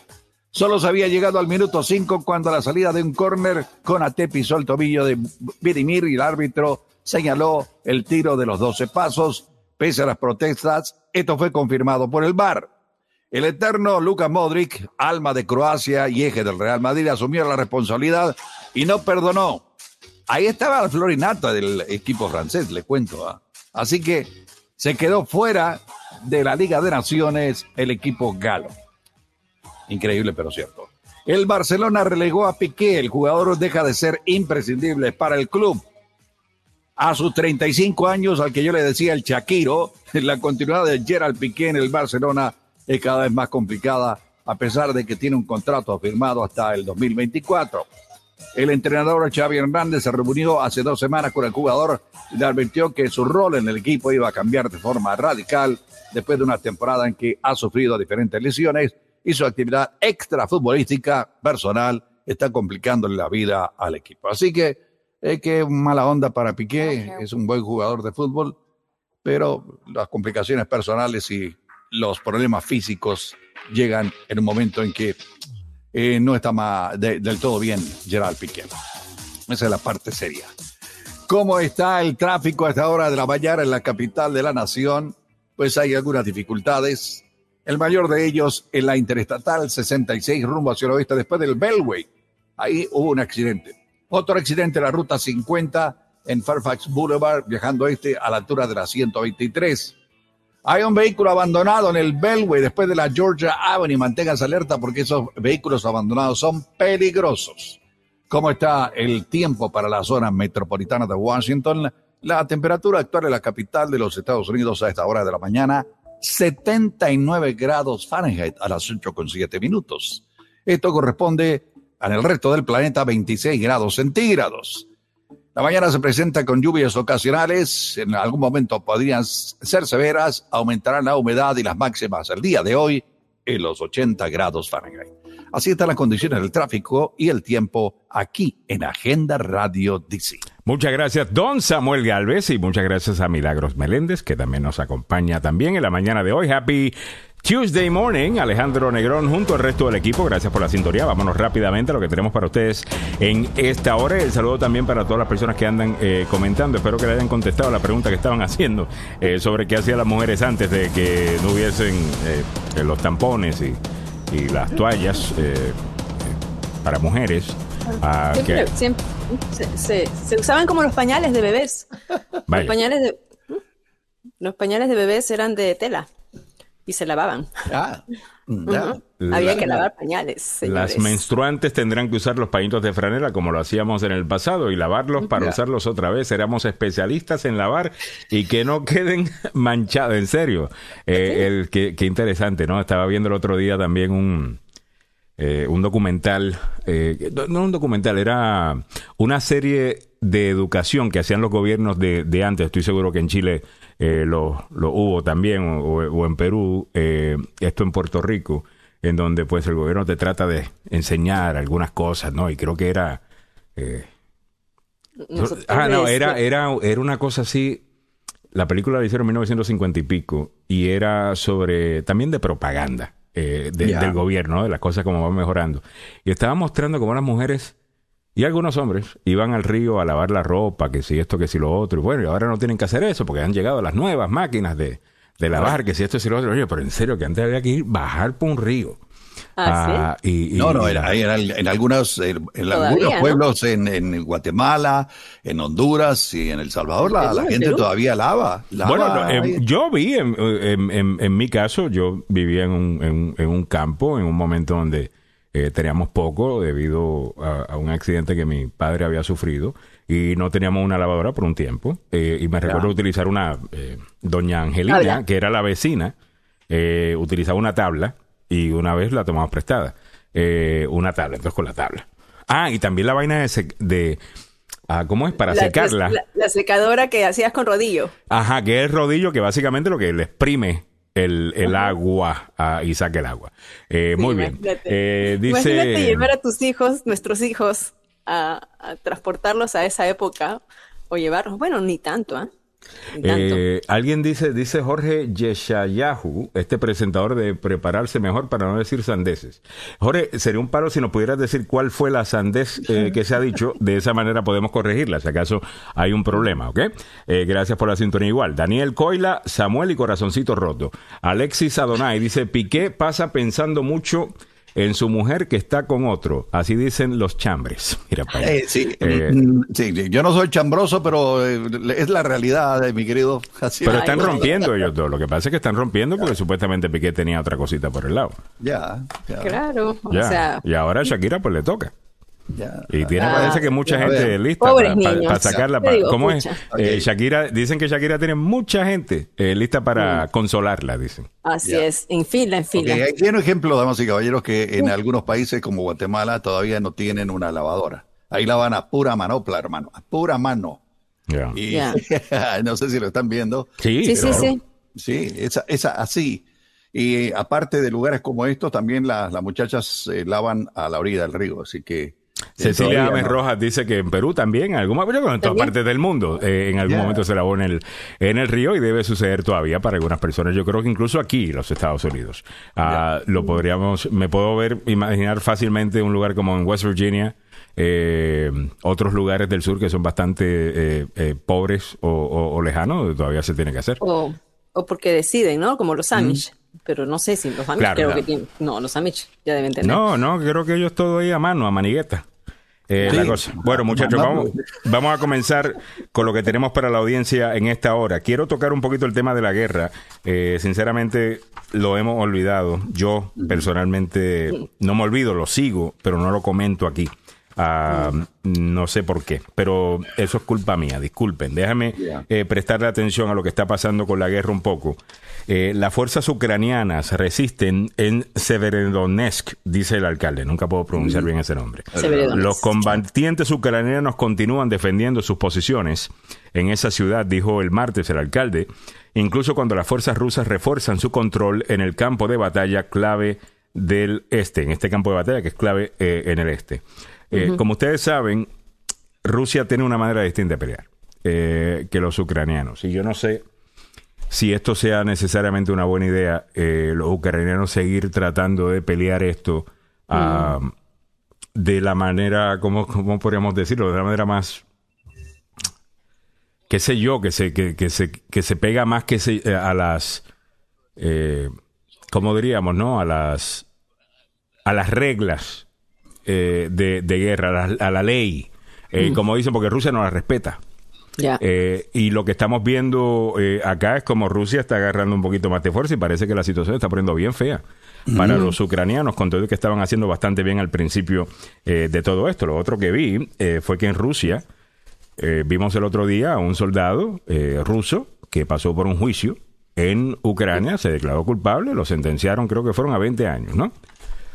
No estoy muy segura cuánto fue la sentencia. Creo que le pedían cadena perpetua, ¿ah? pero... Ajá, y creo que era o 20 o 30 años, algo así. Los rusos hicieron también lo, lo similar con unos que agarraron allá, pero a esos le dieron cadena de eh, pena de muerte por eh, por eh, cómo se llama cuando te matan con por escuadrón de muerte básicamente pelotón de fusilamiento. Pelotón de fusilamiento. Muchas gracias Samuel Imagínate tú. Ellos juegan otro, ah, con otras reglas, Amán.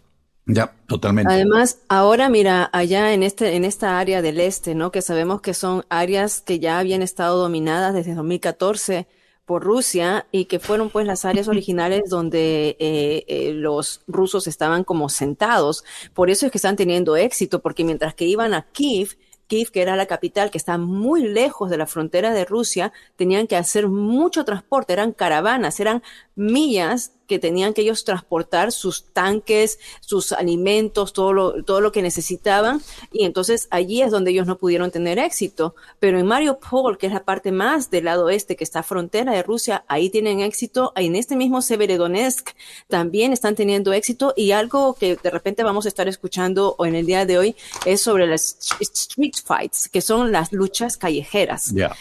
Dicen que esta táctica la está usando ahora Rusia de una manera em, que es bien, em, eh, no, sangrienta, pero es eh, que se están atacando, por supuesto, ya sabemos que a civiles, ¿no? Ah, pero esto lo están haciendo de una manera estratégica y, avanzando cada vez más los rusos, pero otra vez, que planteemos que esta es una zona de, digamos, de dos, dos millones, donde está el Donbass son como dos millones, tres millones de personas. Todo lo demás eh, es, es, pues estamos hablando de más o menos 40 millones, con todos los que han salido eh, refugiados deben ser menos, pero es una zona muy centralizada. Entonces, donde Ucrania no quiere ceder, no, no va a ceder, pero eh, es allí donde están entrando con mucha fuerza. Yo no sé si en algún momento sería mejor que sea esos, eh, esas zonas que ya tienen gente prorrusa. La, la gente que vive ahí es prorrusia, ¿no?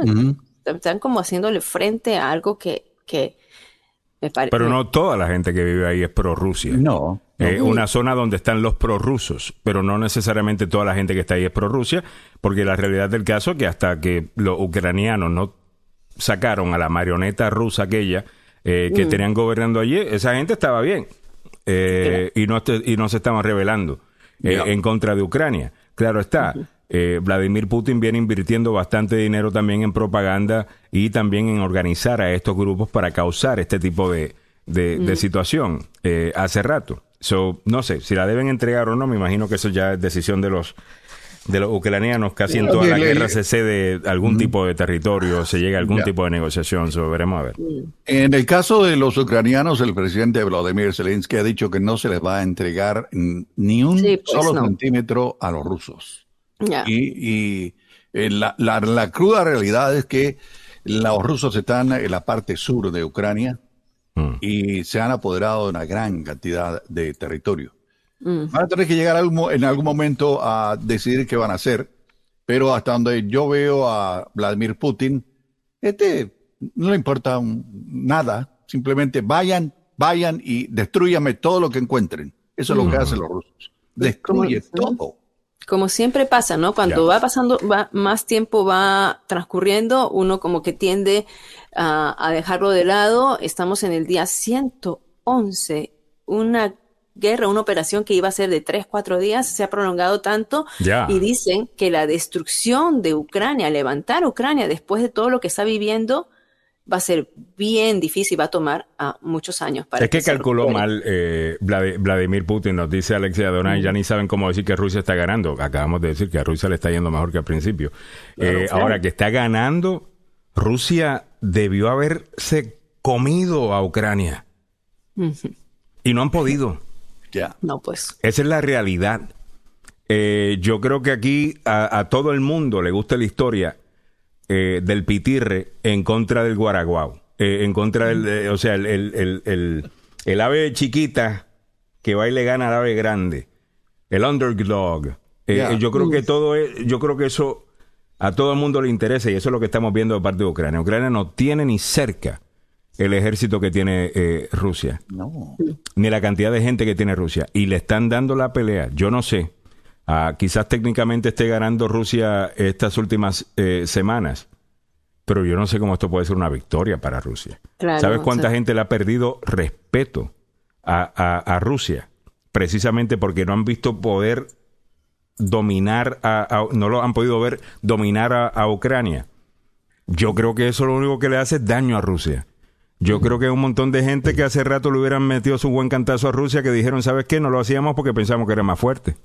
Ahora viendo esto, eh, como que han perdido respeto. no sé, las cosas hay que jugarlas un poquito más long game, ¿no? 8, 19 minutos en la mañana.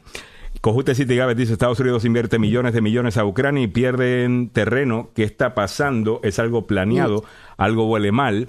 No, creo que están peleando contra un gran poder militar, eh, que, es Rusia, y Ucrania no lo ha sido.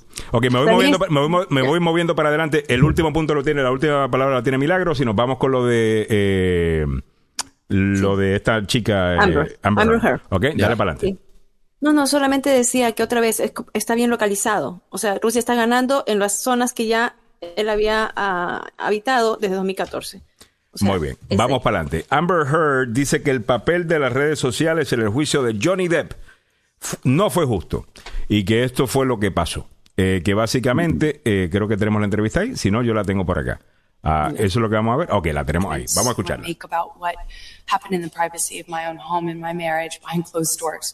I, don't presume the average person should know those things. And so I don't take it personally. But even some Páralo, ella dice, no me parece que todo el mundo debe saber lo que pasa en la privacidad de mi casa.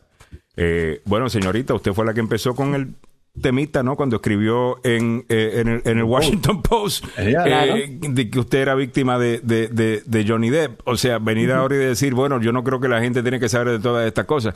Bueno, vamos a escuchar a ver qué más dice Amber Heard.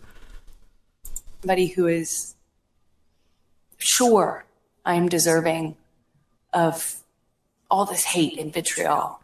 Wow. Even if you think that I'm lying, you still couldn't look me in the eye and tell me that you think on social media there's been a fair representation. You Páralo ahí. Not tell me Ella dice, usted no puede decirme, ok, si podemos ponerle pausa, ok, dice, no puede decirme usted a mí, incluso si usted piensa que yo estoy mintiendo, que lo que se vio en las redes sociales es una representación justa eh, mm. de lo que eh, sucedió. Hmm.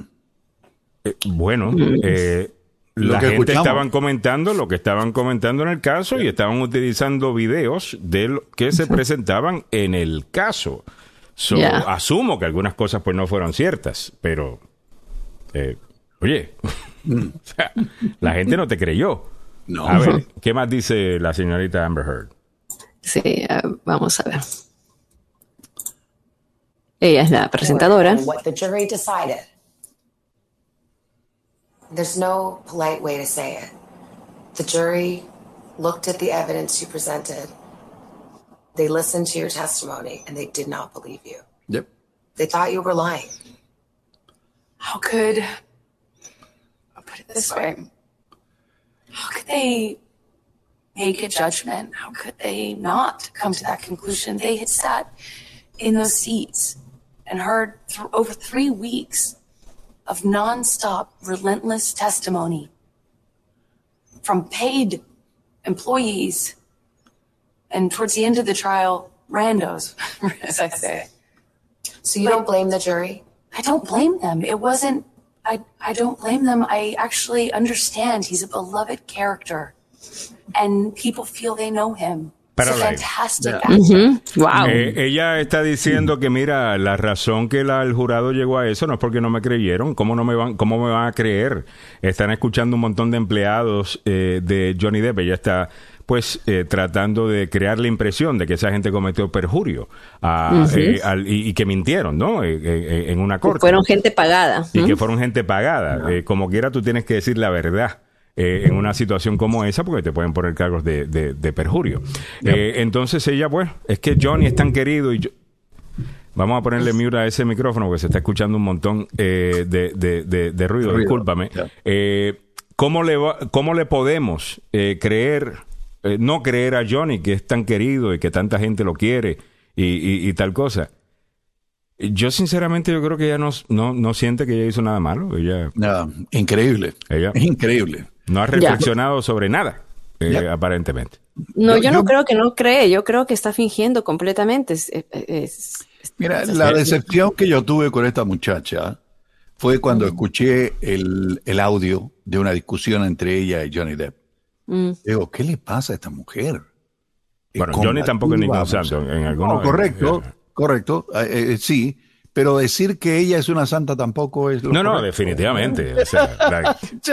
está desconectada de la realidad. Eh, al final del día, ella dice, bueno, escucharon por tres semanas tal cosa. Mire, señorita, desde el 2016, la gente viene tirándole a Johnny Depp y creando una impresión de que él era algo basado en las historias que usted contaba. Y yo me imagino que eso tiene mucho más tiempo para cementar que tres semanas. Oh, eh, que tuvo él para crear pues otra versión en la mente de, del jurado. Vamos a decir que lo que vamos a decir que ya tiene toda la razón y que en tres semanas escucharon tal cosa. Bueno, y que estuvieron escuchando muchos de esos mismos miembros del jurado por los últimos seis años.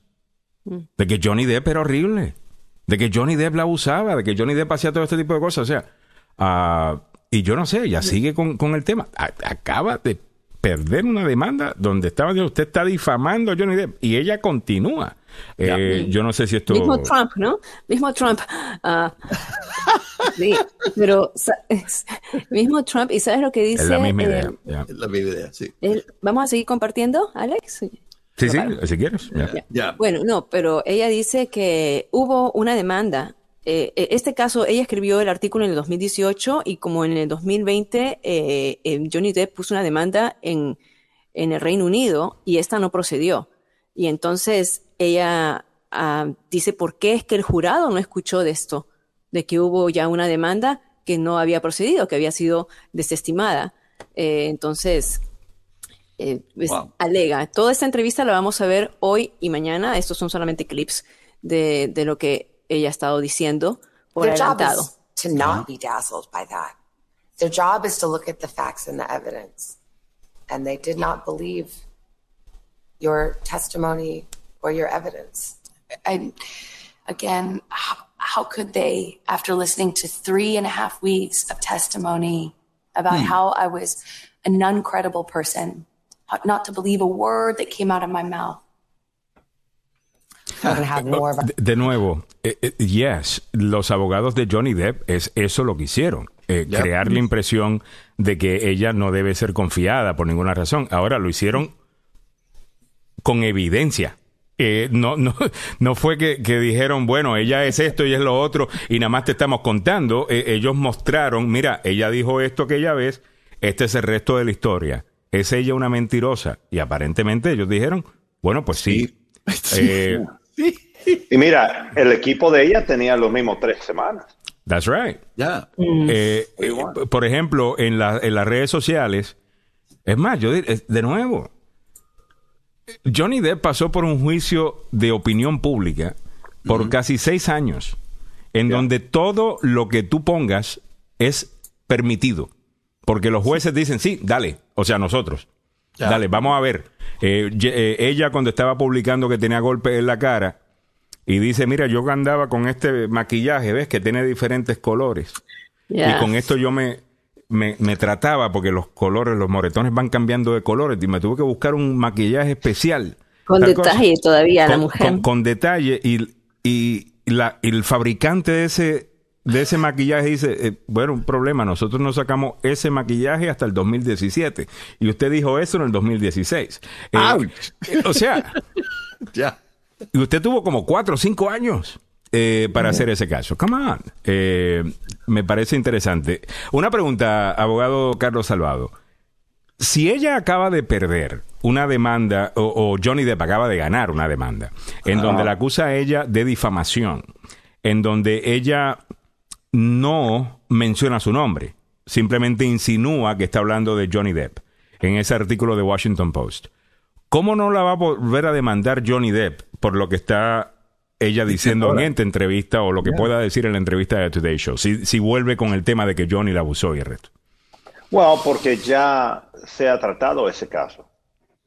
ahora sí se puede. Eh, eh, el, tema, ya ella puede decir lo que quiera ahorita porque no la puede demandar. Ya ha tenido su, corte, su fecha, ya el jurado ha hablado. Quizá, y no puede haber otra, eh, no puede haber otra demanda por una nueva difamación.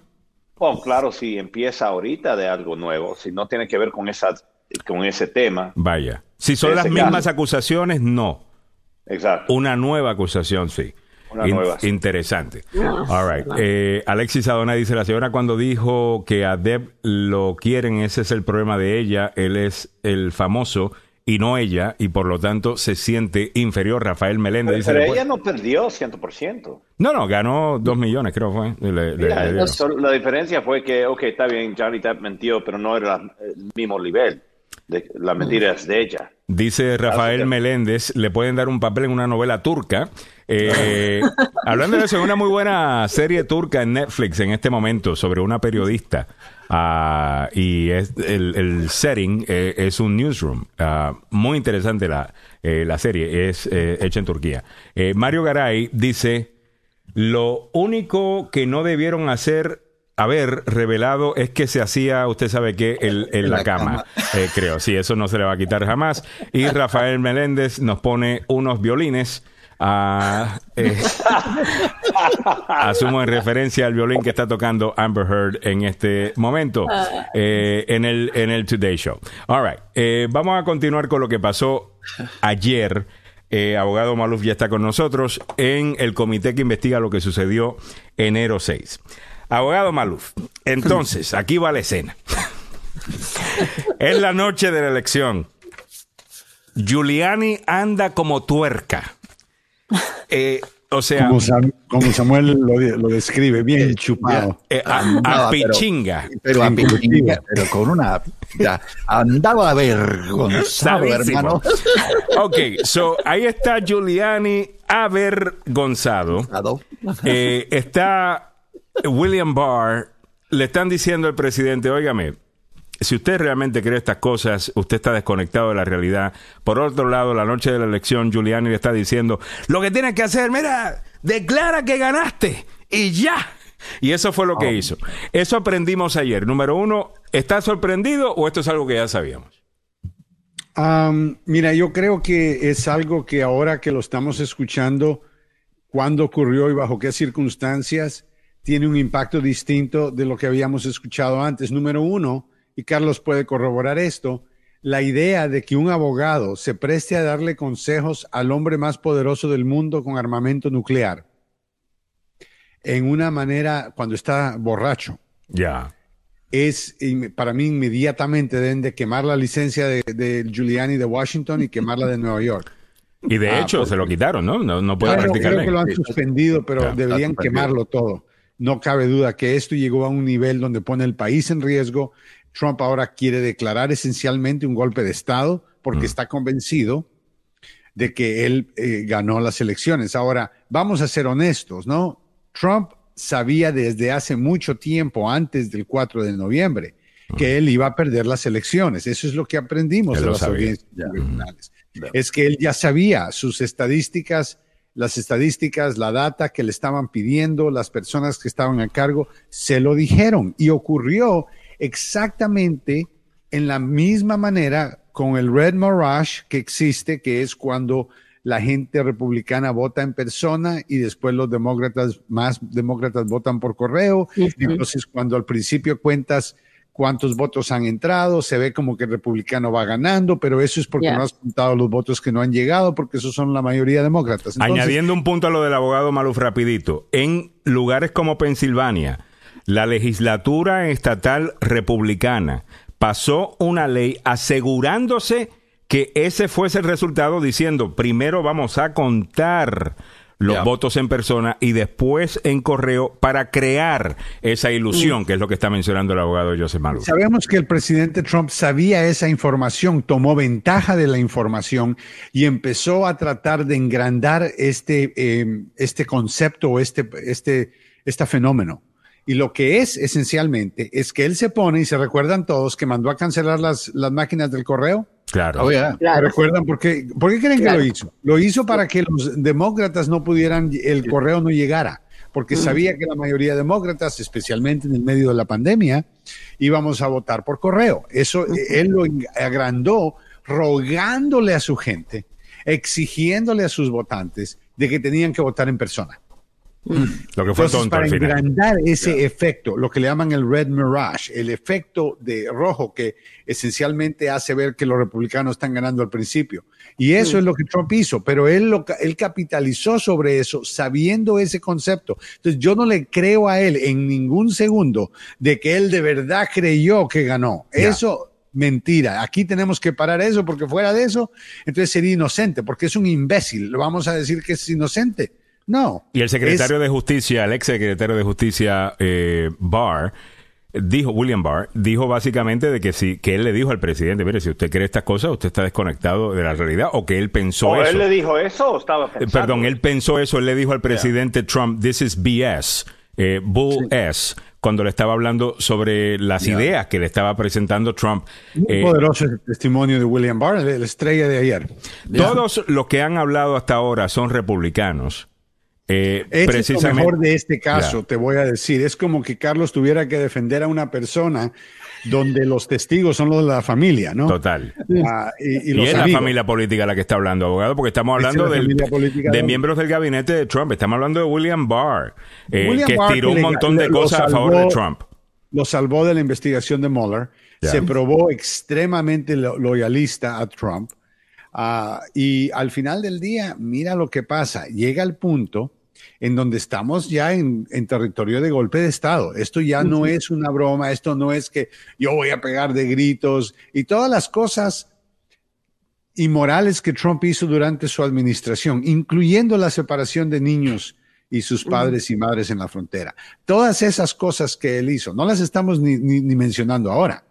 Este fue, bajo todas las circunstancias, el peor presidente de los Estados Unidos en la historia y el primer presidente en los Estados Unidos que trató de dar un golpe de Estado, porque se envenenó. Hasta Ivanka lo dejó guindando. Hasta Ivanka, y el presidente tuvo que hablar en contra de Ivanka. Dicieron, Ivana, Ivanka had checked out long time ago. O sea, estamos hablando de literalmente su familia ahora testificando en contra de la Su verdadera familia. O sea, estamos hablando de alguien que trabajaba adentro de la Casa Blanca, consejera del presidente, diciéndolo bajo juramento en video claro y pelado de que Donald Trump eh, perdió las elecciones, que ella lo sabía, que le confiaba a William Barr con su eh, conclusión de que mm. Donald Trump perdió las elecciones y consecuentemente desde ese día en adelante, ya sabiendo Trump de que él había perdido y todos los, eh, el, el Seppian, el, Bill Seppian, el, gerente de la campaña, se mete ahí y le dice claramente al presidente, perdimos, yo no me presto a estas cochinadas cuando querían empezar a repartir rumores de que la elección fue robada. Porque nunca había sucedido antes, porque nunca había sucedido antes. O sea, nadie quiere ser responsable de ser el primer gobierno en no eh, eh, participar de una transferencia pacífica del poder en la historia de los Estados Unidos. Ahora, a ese, a ese punto, abogado, vámonos entonces a la otra información que, que que aprendimos ayer, algo que ya sabíamos, pero ayer nos dieron más detalle eh, sobre esto, porque usted se preguntará, contra, si Sean Hannity le está diciendo a él, oye, dejen ya la de estar hablando de que le robaron la elección eh, a, Trump. This is crazy talk. Dejen ya de esto, se está viendo mal el presidente, tal cosa. ¿Por qué continúan con esto? Bueno, cuando empiezan con esta idea de vamos a negar que perdimos la elección, empiezan a venir todos estos fondos. Empieza a venir oh, todo este empieza a venir todo este dinero. Claro, entonces cuando empieza a venir todo este dinero, le explico rapidito y después que su comentario, abogado Maluf, eh, viene todo este dinero y dice, bueno, aquí hay una oportunidad para recibir un montón de plata. Le siguen inyectando a eso porque ven que cada vez que el presidente Trump habla de que le robaron la elección, entra más dinero y se convierte en una operación de recaudación de fondos, abogado. Absolutamente, no solamente de recaudación, pero de fraude. Porque eh, pidieron donaciones para un fondo específico de la defensa de la acusación de que no habían robado las elecciones y el dinero nunca se utilizó para eso, el fondo no existía. Ellos dijeron el, el fondo legal de defensa. Y ese fondo no existía, es una mentira para sacar el dinero y lo pusieron en un super PAC de él, donde él tiene el billete y le paga a su familia por cosas y, o sea, el hombre más corrupto en la historia de los Estados Unidos entra a la Casa Blanca y, eso lo que todavía tenemos, después de ver estas pruebas, duda y que tal vez alguien votaría por él, incluyendo a William Barr, que es un traidor. ¿Cómo se le ocurre decir que él sabía que Trump estaba tratando de hacer un golpe de Estado, pero que él votaría por él de regreso? Increíble. Eh, abogado, eh, de nuevo, no puede... ¿Cómo es que la ley permite de que haya un incentivo eh, económico para tú destruir la reputación de una democracia, de un sistema electoral como el que vimos acá. Donald Trump dice, me robaron la elección, ve que el dinero entra, dice que para la defensa legal, ahora lleva cuatro años repitiendo la misma porquería porque sigue recaudando dinero. Hay un incentivo para que lo haga. Trump es una máquina para ah, hacer crear, hacer dinero, trata de hacer dinero, ah. pero desgraciadamente cuando lo hace honestamente, con su cabeza y su sabiduría, pierde. Pierde, Entonces, ¿qué pasa? Pero nunca lo ha hecho así. Bueno, las pocas cosas que él hizo. Es un truquero. claro, el edificio donde está, el edificio previo que él remodeló, cómo él consiguió el dinero del gobierno, fue muy ingenio. No fue moralmente oh, correcto, pero el hombre hizo un montón de vueltas, pero al final del día perdió y no hizo una universidad. es un manipulador de primera. Es un manipulador y un, y un idiota. Es un idiota que, porque tiene dinero tienes que, pretender que él es inteligente. Y lo que vimos en la Casa Blanca fue una persona inepta, alguien sin la capacidad de hacer el trabajo de ser presidente de los Estados Unidos y las consecuencias las vivíamos todos los días. Ya se les olvidó el dolor de cuello cada vez que decía breaking news en CNN, tenía que voltear yo a ver qué pasó. no podía ni dormir del dolor del cuello con tantas veces que volteaba. Y no, o sea, ¿acabó el mundo o no? Porque tengo que ir a rezar. No, yo creo que estamos viviendo de regreso un mundo normal, número uno, y número dos, estamos escuchando ilegalidades de Trump y de sus aliados. Y miren, si de verdad somos un país donde la ley cuenta y donde tenemos que obedecer la ley y que tenemos que todos cumplir la ley, nadie más está más allá de la ley, es obvio que tienen que arrestar a Donald Trump. Y yo creo que estas audiencias, para mí, son una preparación. Un previo. Para que el país, no, no, no un previo, para una preparación, para que el país esté preparado para el arresto del expresidente, para que no hayan disturbios, para que la gente diga, ok, entiendo por qué lo están arrestando. Exacto. Porque hay que se volvería loca si eh, Mary Garland eh, arresta a Trump, honestamente. Es lo que yo no sé por qué, abogado, porque ellos son el partido de ley y orden. Eso, bueno, ley orden. Pero, mira, una cosa acá, mira los números de Biden ahorita, no son igual o hasta peor de Trump en esta época, en este momento. Están peor que Trump. Están peor que Trump, ya.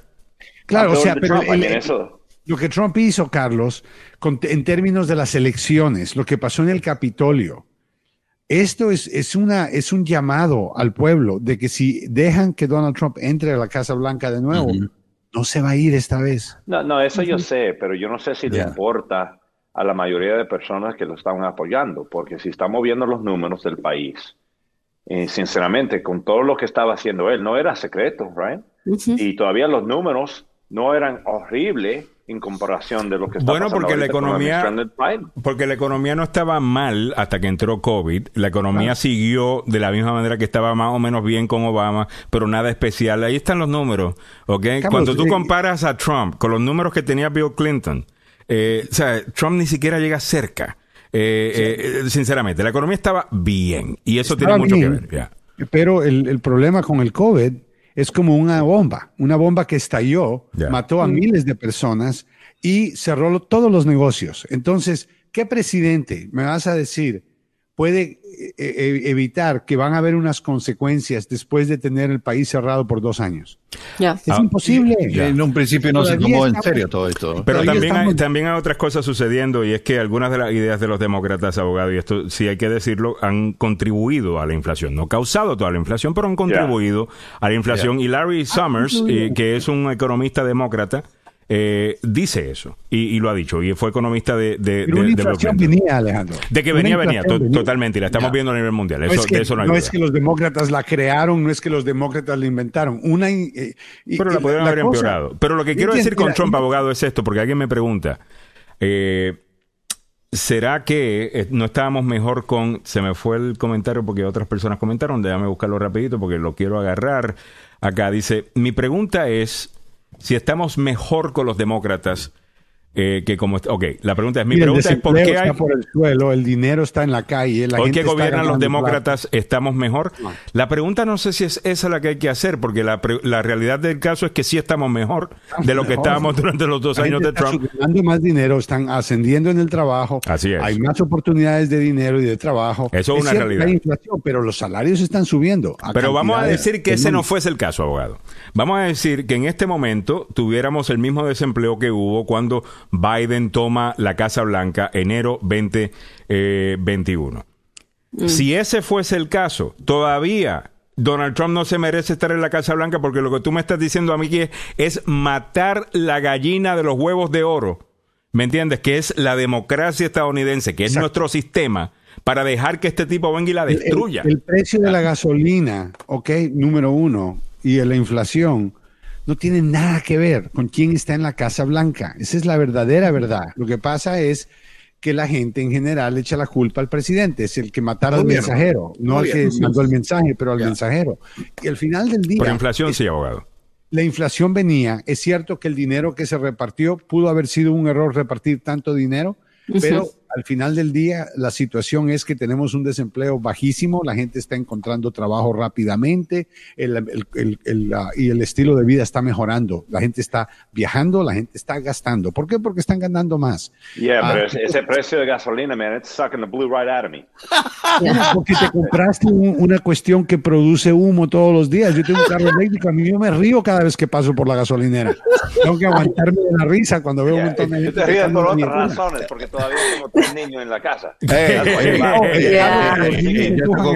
tengo también un tanque, hermano. Muy bien. Óigame, me dice Gladys Espejo, no a los politiqueros corruptos y dictadores. Totalmente de acuerdo.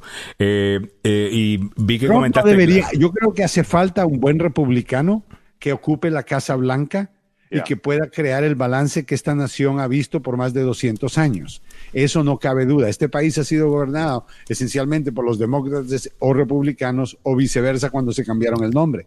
Pero al final del día, eh, eh, nadie ha querido robarse el poder, nadie ha querido declarar un golpe de Estado, convertirnos en Rusia. ¿Por qué creen ustedes que Donald Trump admira tanto a Vladimir Putin? Totalmente. ¿Por qué? Porque quiere ser como él, quiere ser dictador, quiere quedarse con Rusia entera. Imagínense un gobierno de Donald Trump con su familia dentro de la Casa Blanca. ¿Qué es lo que hizo?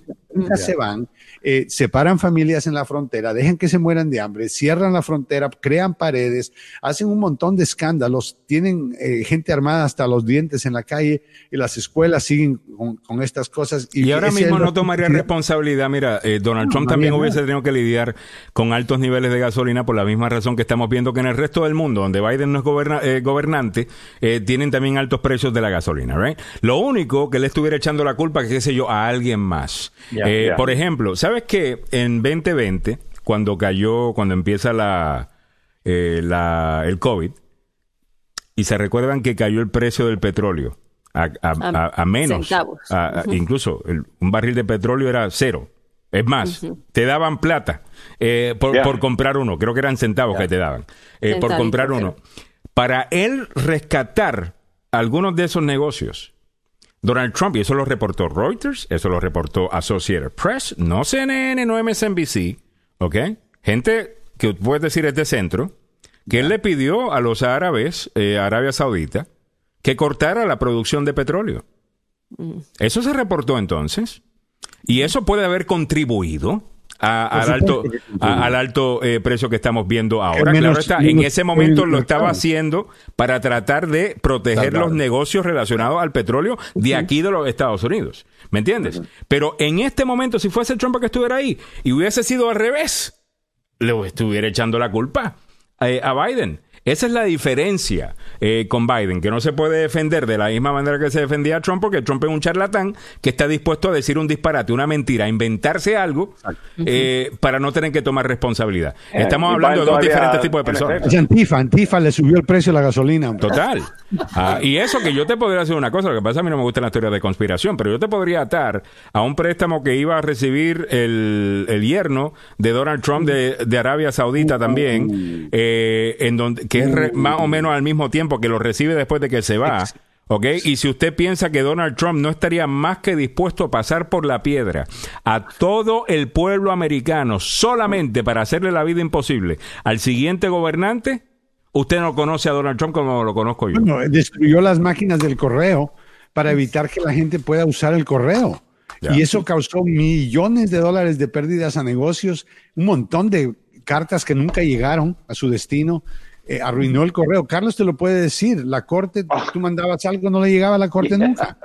That's right. Nosotros hicimos esa, cobertura. O sea, que se nos olvidó ya de que Trump trató de destruir el país y de ahí trató de dar un golpe de Estado y ahora está considerando que correr, este país correr, que corra fuera para otro lado, que se corra a otro país porque lo van a arrestar aquí. Yo lo que sí creo. Pero, pero está difícil verlo así.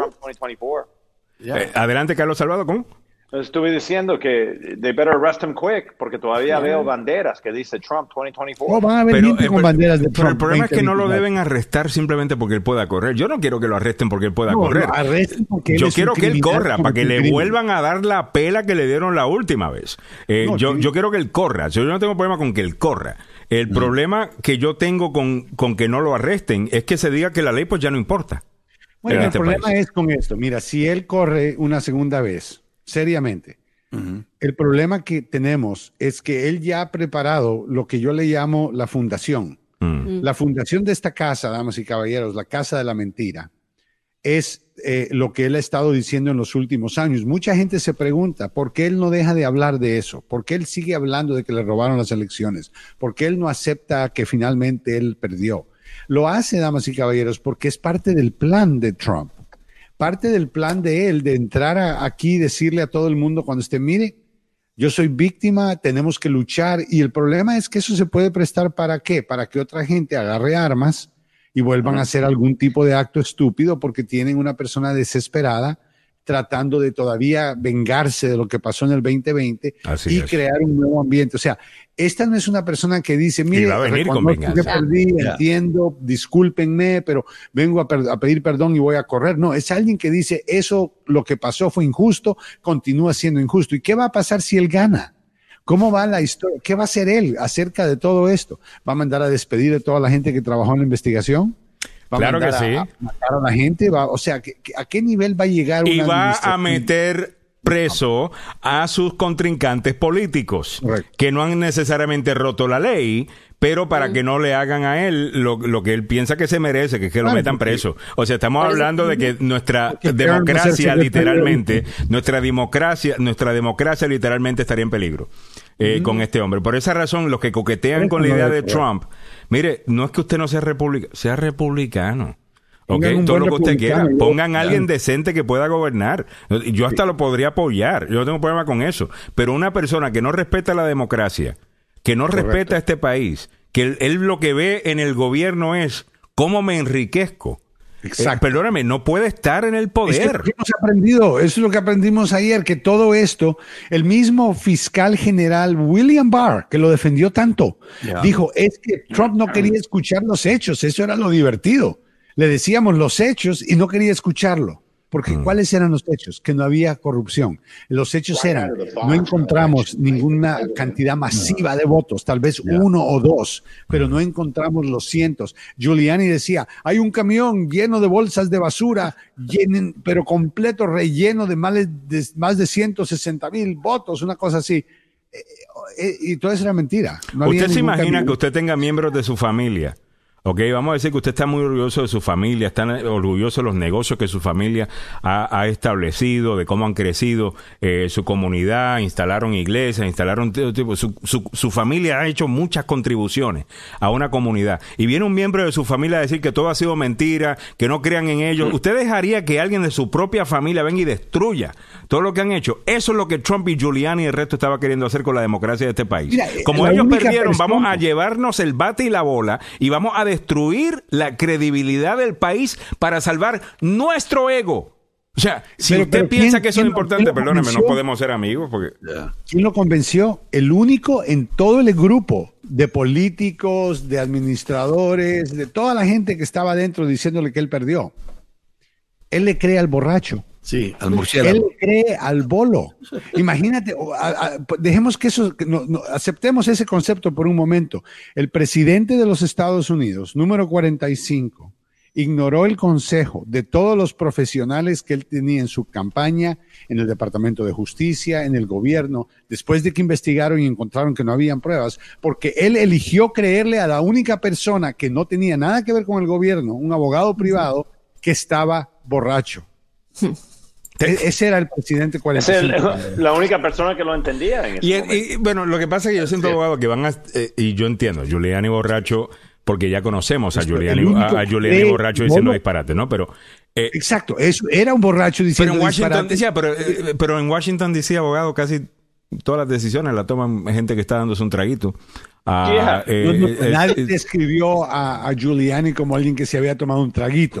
Lo describieron como alguien que estaba borracho, intoxicado. intoxicado. eso es diferente de un traguito. No, pero que, you know, I, don't care. Eh, como quiera, si estaba tomando sí o no, yo no sé lo que le pasó a Giuliani desde los años 90. Hubo un gran cambio, ¿no? O tal vez siempre el cerebro. Es el efecto Trump.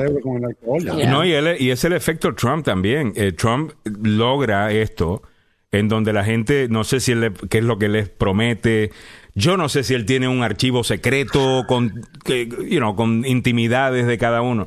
Pero definitivamente que la gente que se junta con ellos siempre termina mal. Dígame quién ha terminado bien, que se rodeó con Trump, que haya terminado con su reputación intacta, que se haya metido con Trump, que él mismo no le haya dado la espalda y le haya metido un puñalazo en la espalda después de que esta gente eh, puso su credibilidad en peligro para apoyarlo a él. A nadie. Kevin McCarthy, dijo públicamente, tenemos que pedirle que renuncie, él tiene que dejar el, control del país, él tiene que, o sea, ya, o sea, todos los republicanos, e, era la sorpresa de todo el mundo que este hombre tiene las agallas, por decir algo decente, ya.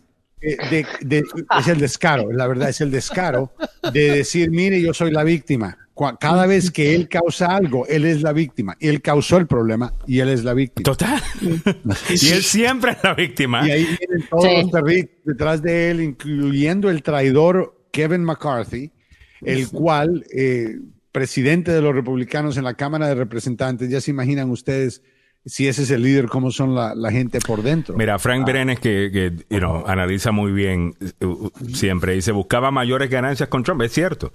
Eh, se rodean alrededor de él eh, pensando de que van a tener, sí, ya, y se pegan a él pensando de que, bueno, se va a romper la ley y se va a estirar las cosas. Por ejemplo, eh, voy a, imagínate tú, un presidente que es el primero en no deshacerse de sus inversiones antes de tomar una posición de poder como la es. No, no, no solamente no deshacerse, Alejandro, pero con todo respeto, el descarado traidor y mentiroso eh, tiene un montón de folders llenos de papeles en blanco.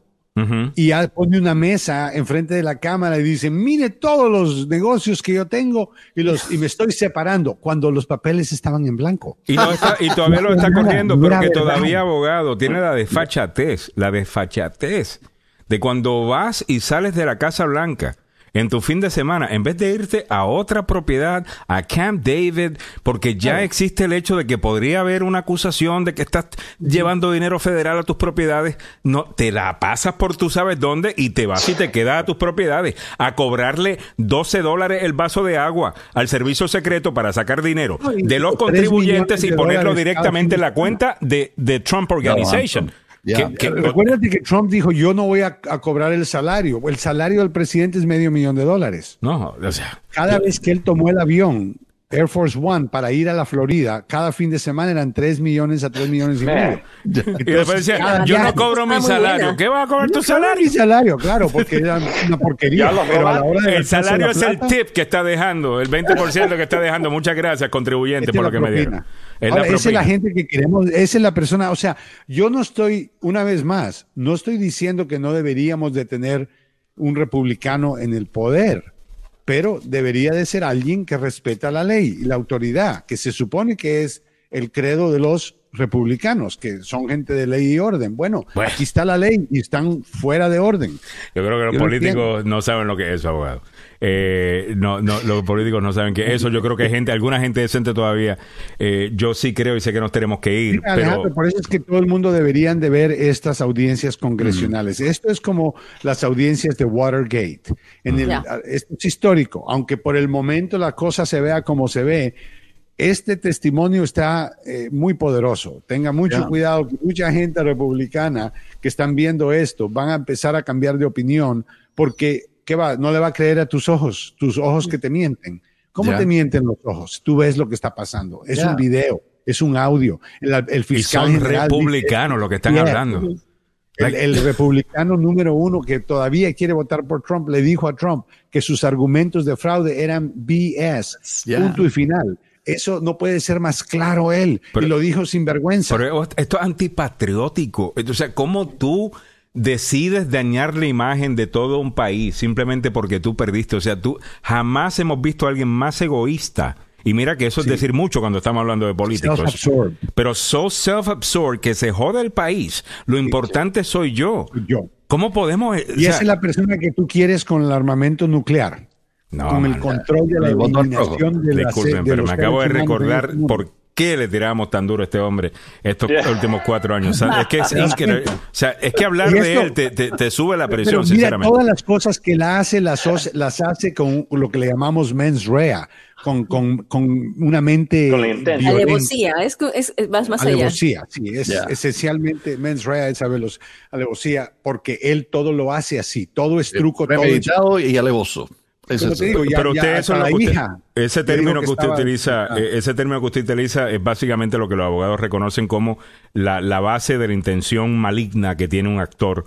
Eh, y que ustedes utilizan para comprobar si, si, si la mente culpable. La mente culpable es la mens rea básicamente. El actos reos, actos reos es el acto físico. Y el acto físico es cuando tú, por ejemplo, disparas la pistola cuando le pegas un puñetazo a una persona. Right. Mens rea es la intención. Yo le quiero pegar en la cara porque quiero golpearlo o le estoy pegando en la cara porque yo creo que son un montón de flores y yo veo flores. Si tú ves flores, eres demente. Trump vio votos que no eran para él que él y, llamó a Georgia y le dijo, Georgia, solo necesito 11.137, uno más de lo que Biden tiene. O sea, ¿cómo eso Santo Dios. O sea, no, no, no. A mí lo que, me, a mí lo que me, me saca de quicio es que gente que te argumenta que a él le robaron la elección ignora todos los intentos de él de robarse la elección. E, es lo peor. O sea, que el que está haciendo algo malo está acusando al otro de hacerlo. Es que es para tirarle con algo. Eh, yo no yo no sé cómo en ese yo no sé cómo que Liz Cheney no viene y le tira con el con algo a, esta gente que está testificando es increíble ah, pero te digo honestamente mi opinión de Liz Cheney ha cambiado muchísimo por lo, honestamente lo valiente que es de, poner su carrera. Es un sacrificio. Está, dejando su trabajo lo más seguro que la como congresista. Seguro que va a perder. Tiene que más de 30 puntos detrás del, otro contrincante. Pero deja un gran legado. ¿Perdón? pero se cubre ella con su legado. O sea, la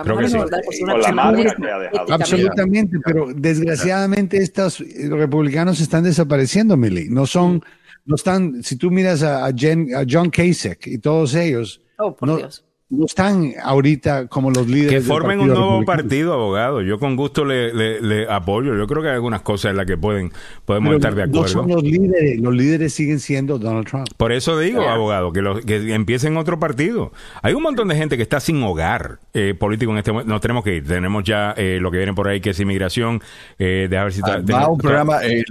Luis Salgado no va a poder estar en vivo la mañana ah, de hoy. Vamos a tener que poner un, te lo suelto igual. Te lo suelto igual. Bueno, hablemos de eso mañana, abogado, de, quizás si podemos hablar de, nuevos partidos políticos, porque la realidad del caso es que no siempre hemos estado con el Partido Demócrata y Republicano. No, y la comunidad latina eh, tiene ciertas cosas que son eh, conservadoras y otras partes que son liberales. Entonces, Tal vez nos toca hacer nuestro propio partido. Eh, o quizás no un partido latino, pero buscar otras opciones, abogado. Porque yo creo que mucha gente está diciendo, ¿sabes qué? Estas dos opciones no me gustan. Eh, 9 y 2 minutos de la mañana. Muchas gracias a todos. Abogado Joseph Maluf, ya lo sabe, llame al abogado Joseph Maluf si ha estado en un accidente de auto. No hable con el seguro, por más buena gente que le haga hacer sentir la persona que está en el otro lado del teléfono que ellos puedan ser. Eh, no es así. Su trabajo es básicamente que le den la menor cantidad de dinero posible. el trabajo del abogado es que le den la mayor cantidad de dinero posible. Para eso no puede decir cosas como, bueno, realmente no siento nada. O realmente fue mi culpa.